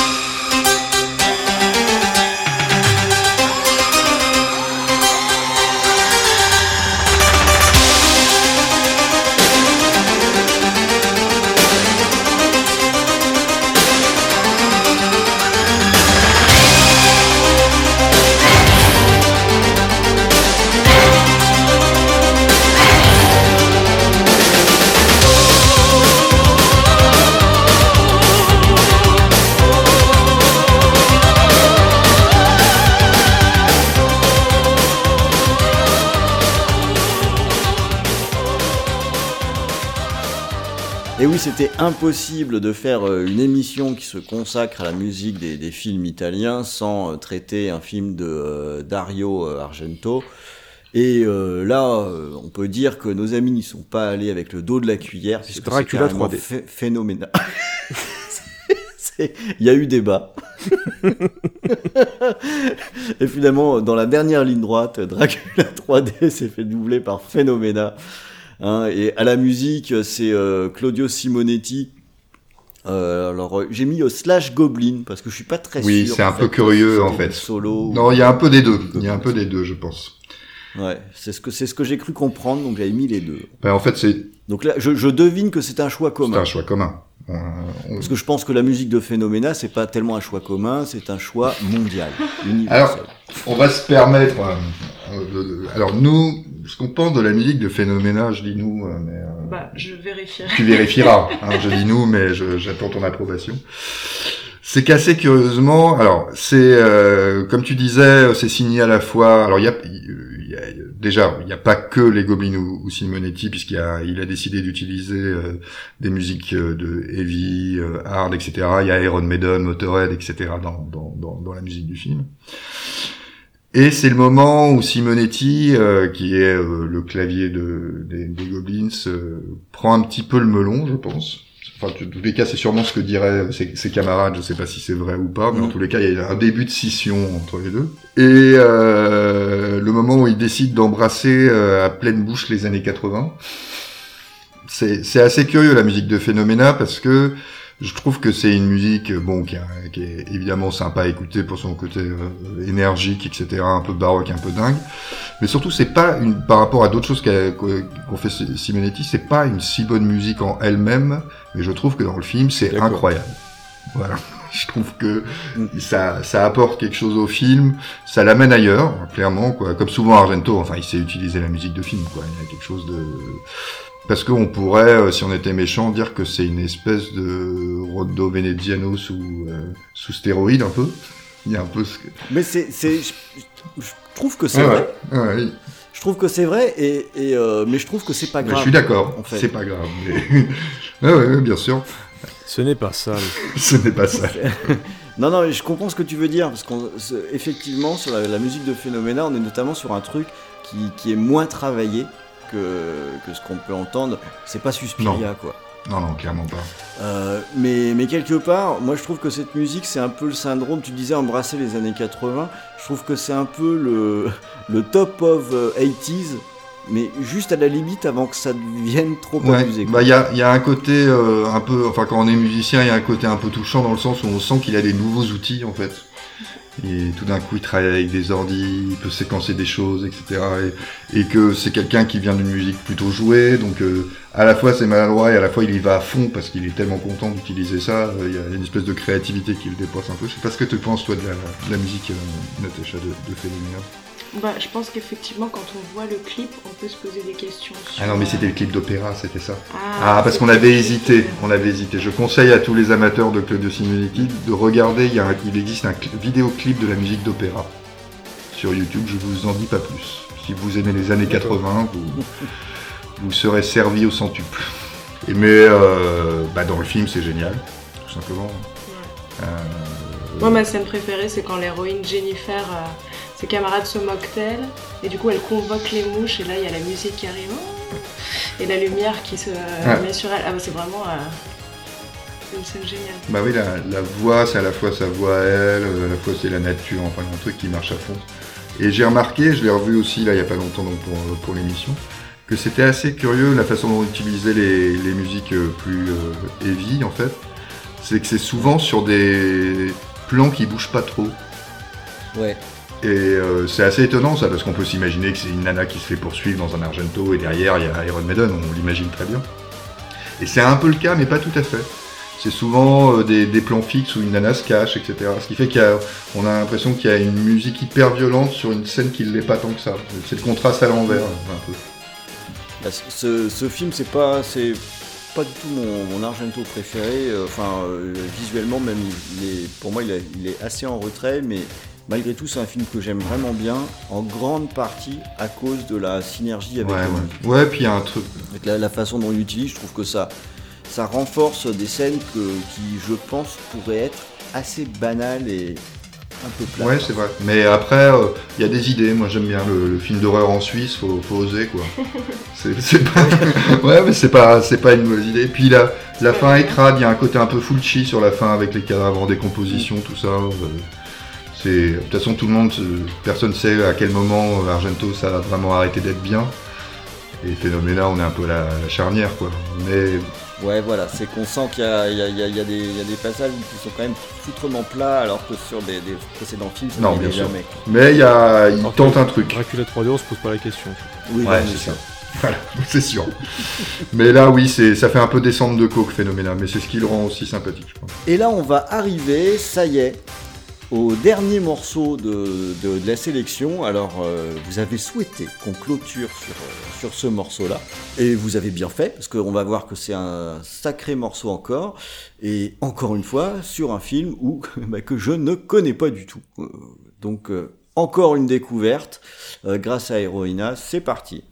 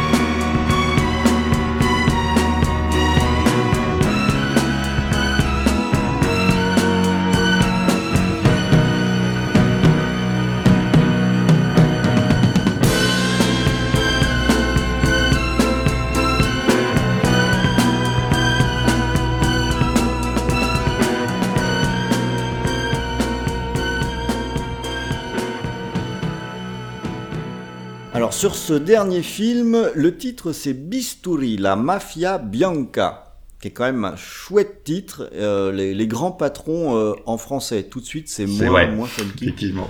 Un, un film de 73 qui est réalisé par Luigi Zampa et à la musique c'est Monsieur Riz Ortolani. Ouais. Alors il fallait finir par euh, Ortolani. La musique, bah, je trouve que c'est un thème vraiment hyper classique du, du, du cinéma italien, je, je, je la trouve magnifique. Euh, un petit peu au-dessus du film, sûrement. D'ailleurs, elle est pas si présente que ça dans le film, ça c'est plutôt une intelligence dans le truc, c'est-à-dire quand elle arrive, elle, elle fonctionne. On a plein de trucs euh, hyper efficaces, euh, comme euh, me disait Natacha, j'avais même pas remarqué parce que je suis un peu con, mais c'est vrai qu'on a, ça commence par un rythme de cœur qui bat, assez clairement quoi. Le- euh, vu le sujet, parce que je vais vous en, parce que ça se passe dans, le milieu des hôpitaux, donc. Et on a un autre truc très classique de la musique de film aussi, euh, c'est le passage euh, de mineur en, majeur. Donc, pour faire court, c'est deux types d'harmonies qu'on utilise en musique, une qui serait plus gaie, une qui serait plus triste. Donc, on commence en mineur avec un truc assez menaçant, une guitare fuzz, etc. Puis on reprend le même thème avec des violons en majeur au milieu du morceau, ce qui est quand c'est bien fait, ce qui est, ce qui est le cas ici, est, est toujours très joli. Euh, Plus efficace. Ouais, c'est efficace, ouais, clairement. Et le film, alors, euh, c'est pas un chef-d'œuvre, euh, mais c'est un film intéressant. Euh, Oserais-je dire un film d'actualité? Puisqu'il parle, en fait, des, des grands médecins pourris. Voilà. Euh, D'accord. euh, donc ça, c'est une sorte, en- finalement c'est une sorte de, c'est assez proche du film dont a parlé Natacha Le Grand Kidnapping. D'ailleurs c'est le même acteur, euh, sauf que là il joue pas le pro-chevalier, il joue le, méchant euh, grand patron euh, d'hôpital. Et euh, euh, c'est un grand patron très riche qui n'accepte euh, de soigner les gens que s'ils sont riches, etc. euh, qui euh, soigne mal les pauvres, ou alors qui, qui, qui les néglige, ce qui amène forcément à l'accident, qui est entouré que par des pourris, et il y a un médecin un peu plus intègre que les autres, mais qui est alcoolique. Alors, on peut pas tout Ah, on peut pas tout avoir, c'est ça. Qui essaye de lui barrer la route, qui commence à le menacer, etc. Et c'est un peu le bras de fer entre euh, entre ces deux, deux trucs-là. Donc on est vraiment dans cette, histoire des, élites corrompues, euh, enfin hyper classique des, des- de l'Italie de l'époque. La réalisation est propre sans être euh, exceptionnelle. En fait, le, le, réalisateur, c'est un gars qui a fait surtout pas mal de comédies euh, un peu sociales, mais un peu plus vénères par le passé qui étaient plus des comédies, mais je trouvais plus efficaces. Là, euh, ça veut, c'est un peu le problème de ces films-là, ça, ça, ça veut un peu donner des, des- leçons, quoi. Euh, Même si la fin n'est pas, euh, c'est pas noir ou blanc, hein, c'est pas non plus les gentils, les méchants, ça, ça dépasse quand même un peu ça. Et euh, bah, j'étais assez surpris euh, par le film. Au début, j'avoue que j'étais pas, parce que pareil, la, la musique, je l'écoutais depuis hyper longtemps, j'a- j'avais, et puis c'est pas un film facile à trouver, je crois. hein, par contre, celui-ci. Euh, mais c'est euh, mais c'est un film euh, euh, un film intéressant. J'ai vu qu'il était alors j'étais un peu surpris, mais j'ai vu qu'il a même été en sélection officielle au Festival de Cannes, ce qui doit pas arriver souvent sur les films VHS et canapé, si je dis pas de bêtises. Non. Voilà, Non, c'est fréquent. Voilà. Ah, Over the top, je crois. Ah peut-être, peut-être. Euh, Predator 2 je peut-être. crois que je crois que Commando a refusé d'y aller. Oui, parce que Ah bah oui, c'est normal. hors c'est concours, normal. il aurait gagné. Il n'y a pas de suspense. Voilà. Et euh, mais c'est quand même un film voilà euh, intéressant, c'est bien bien réalisé, bien écrit, euh, bien joué, les acteurs sont, sont sont plutôt chouettes. Je trouve la BO un peu supérieure au film comme ça ça, ça arrive parfois dans, dans dans le cinéma italien. Mais euh, si vous tombez dessus, n'hésitez pas à le regarder quand même. Mais ça me fait, euh, vu qu'on est tout à la fin, ça me permet de rebondir un petit peu par rapport à votre façon de travailler. J'ai remarqué que sur pas mal de films, tu avais euh, déjà euh, eu connaissance de la musique. Est-ce que c'était parce que tu es fan justement de, de musique de cinéma italien des années 70-80 et tu t'étais fait un peu une, on va dire une, une bibliothèque, ou je sais plus comment on dit, pour la musique je suis un peu fatigué, désolé, mais du coup euh, une sondothèque où, euh, où tu écoutes, tu découvrais des compositeurs avant de voir les films, ou, euh, ou est-ce que c'est c'est vraiment parce que tu préfères la, la musique parfois au film? Non, non, c'est ouais, c'est vraiment parce que euh, on suit euh, des, aussi des gens euh, qui sont des vrais spécialistes de, de, de la musique italienne sur Internet notamment. Maintenant, il y, a- il y en a quand même pas mal. Euh, des émissions de radio italiennes, euh, euh, des choses comme ça. Donc, euh, où c'est un vrai milieu de passionnés, ça. hein. Euh, qui, qui, qui est pas très, qui est un peu vraiment un public de niche, mais t'as des T'as des, des labels qui font que de la réédition de musique de films italiennes, etc. Donc t'as un petit public pour. Nous, on est des musiciens, on, on connaît, mais on n'est pas des, des, des spécialistes. Et donc t'as plein de playlists. Je crois que j'en avais filé à Ron euh, à un Tout moment. à fait, tout à fait. Euh, Ah, c'est Euh, c'est comme, ça que tu arrives à remplir tes trucs avant moi. Bah, c'est pour ça que je te dis rien, moi je les ai gardés, ouais, bien sûr. Ah, ça va pas. Voilà, donc euh, donc effectivement, euh, ça arrive fréquemment que je connaisse un morceau depuis 3-4 ans, en sachant pas vraiment à quel film il est lié, et puis après je découvre le film, ou j'essaye de découvrir le film parce que j'aime beaucoup le morceau. C'est Moi, c'est intéressant. Je- Je me posais, vu qu'il y a plusieurs fois où tu as dit que tu avais découvert le film après avoir écouté très longtemps la Mm. musique, je trouve ça intéressant de. Généralement, on fait plutôt l'inverse, on kiffe un film, on écoute la musique. C'est que de partir vers le film une fois qu'on a découvert pas mal de morceaux au bout de tant d'années, ça c'est intéressant. ouais, Voilà. voilà, c'est parce qu'on cherche aussi hein, des inspirations. L'inspiration. Ouais, bien sûr. ouais. Après, moi, c'est marrant parce que j'ai du mal, si je regarde un film, je vais pas forcément faire très attention à la musique. Non, c'est un tout. Ouais. J'aurais du mal peut-être à me concentrer dessus. Ah ouais. euh, Je ferais plutôt le chemin, ouais. Chemin inverse. Chemin. Ouais, mais inverse. c- c- tu tu vois, ce qui peut arriver euh, souvent, enfin, alors je dis souvent, pas du tout, c'est mon cas en fait. Euh, moi, je vais pas forcément faire attention à la musique euh, sur le coup. Par contre, quand je vais repenser au film après, je vois que ça, me- si c'est resté en tête ou pas. Ouais, ouais, Ouais. c'est le travail, évidemment. Et là, du coup, c'est à ce moment-là que je vais plutôt aller essayer de la réécouter toute seule pour voir, euh, voir ce que ça donne. Ouais, moi j'ai un peu la déformation professionnelle, je pense c'est un peu le problème. J'ai- tendance à toujours avoir un peu l'oreille. Euh, ouais, ouais, Bon après ça dépend, si le film est très bon, justement, Oui, si le film est très bon, on l'oublie souvent un peu ça. Mais, euh, Bah écoutez, voilà, on a fini de faire, euh, de faire notre petit tour là euh, d'horizon. Bah, vous nous avez fait quand même découvrir euh, un paquet de trucs. Euh, donc euh, naturellement, euh, on vous en remercie. Euh, nos auditeurs vont vous en remercier aussi, euh, j'en suis euh, absolument euh, persuadé. Et euh, vous avez quand même vachement travaillé parce que euh, là, on a proposé une playlist. Enfin, je dis on. Du coup, nous, on n'a rien fait. C'était cool. Euh, vous avez proposé euh, une playlist qui était vachement équilibrée, très variée. Est-ce que vous diriez qu'elle représente parfaitement vos deux albums? La playlist que vous avez choisie euh, ah, c'est une bonne question ça, je sais pas. Non, peut-être pas, peut-être les prochains plutôt. Ouais, parce que là, c'est peut-être trop années 80 par moment. Ouais, Ou peut-être- 90. Ouais, peut-être peut-être les prochains. Ah, c'était un teasing. c'est peut-être un teasing de ce qui va venir. Ah, d'accord. C'est Voilà. pour vendre des vinyles, Ouais. bravo. C'est malin ça. c'est bien, c'est bien vu. Hein, Quoique non, on a quand même eu du post-apo.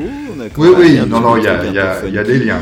On a eu des trucs un petit peu, un petit peu horreur. euh, Ah, ils sont bien calés euh, au Ah, thème ouais. VHC Canapé, c'est cool. ouais, ouais, non, non, En tout cas, comme, le- comme l'a dit Rhône, euh, ouais, c'était vraiment une, une chouette découverte, plein de beaux morceaux, plein de films du coup que je me suis rajouté à découvrir.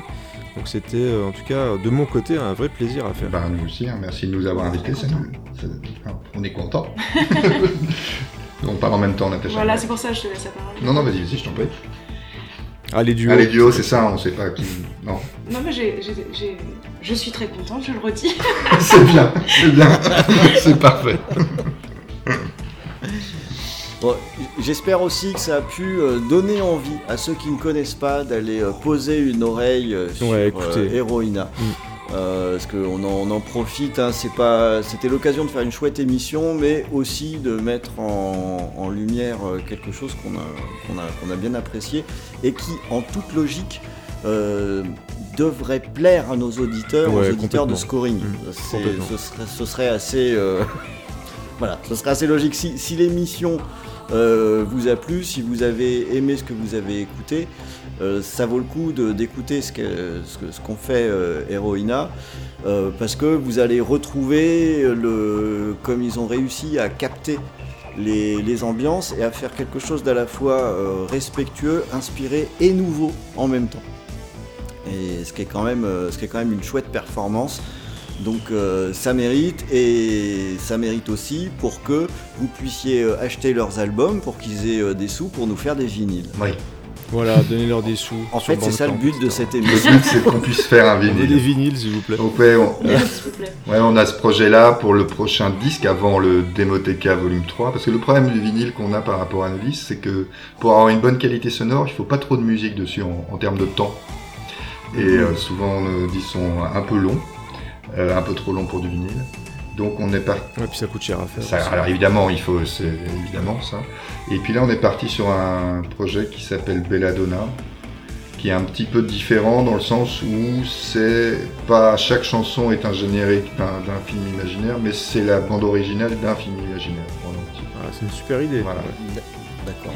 dont on a écrit le, Donc même- le travail à l'envers. euh. le travail à l'envers. Voilà, exactement. Et peut-être un jour la composition d'un film. Voilà, voilà. Ça vous intéresserait de partir sur la compo d'un film si on vous contacte après avoir découvert vos- votre musique, de faire, je pense forcément à du laisser bronzer des cadavres, des trucs comme ça. Ouais, de- pourquoi pas. Là, on vient. Euh, Il y a quand même un petit marché, enfin c'est très léger, mais il y a quand même des gens, ou même parfois pourquoi pas en Italie, un retour du Galio ou du film d'horreur, on sait jamais. Là, on vient de, de terminer euh, la musique d'un court métrage, euh, très inspiré de Giallo, de euh, Sébastien Rover, qui s'appelle pour le moment, et vous allez voir que c'est Giallo euh, Scorpion sur l'île rose. Voilà. Ah bah oui, effectivement. ouais, effectivement. Et euh, bah, on va, on- le, le film il est, je crois, en, en montage là pour le moment, mais c'était cool à faire ça. Ouais. On a, Ah donc il y a une belle actu alors du côté de chez Heroina, c'est cool ça. on, on essaye. Il se passe des trucs malgré le confinement, malgré tout ça. On essaye. Eh bah super. En tout cas, je, je répète, merci d'être venu, merci pour, vos, pour votre musique parce que c'est vraiment cool et c'était un plaisir. Bah merci à vous. hein. Bah ouais, merci, c'était super. Et alors, pour se quitter, du coup, bah bien sûr, on va passer euh, un de vos morceaux. Et euh, vous voulez qu'on passe lequel, tiens? Choisis 1 ou 2 Moi je dirais 2. deux. Voilà. Et euh... ah, c'est dur vas-y. Non, non, non, vas-y, vas-y, je, je te laisse le choix. Tout repose sur toi, Natacha. Non, Ouais. c'est pas vrai, je déteste ça. Euh... Ouais. Dylan Dog? Allez, Non. vendu. Ah bah, c'est Ah. Dylan Dog. Bah tu vois, j'ai choisi. T'aurais T'as pu me laisser choisir. T'as choisi, t'as choisi. Je respecte ton choix, on est en démocratie. Allez. c'est 50-50, très bien. Voilà, vendu. De toute façon, ils sont tous bien. Alors, chers auditeurs, on se donne rendez-vous pour la prochaine émission. On en reste là et on se quitte avec Dylan Dog euh, d'Heroina. Les amis, à bientôt Ciao ciao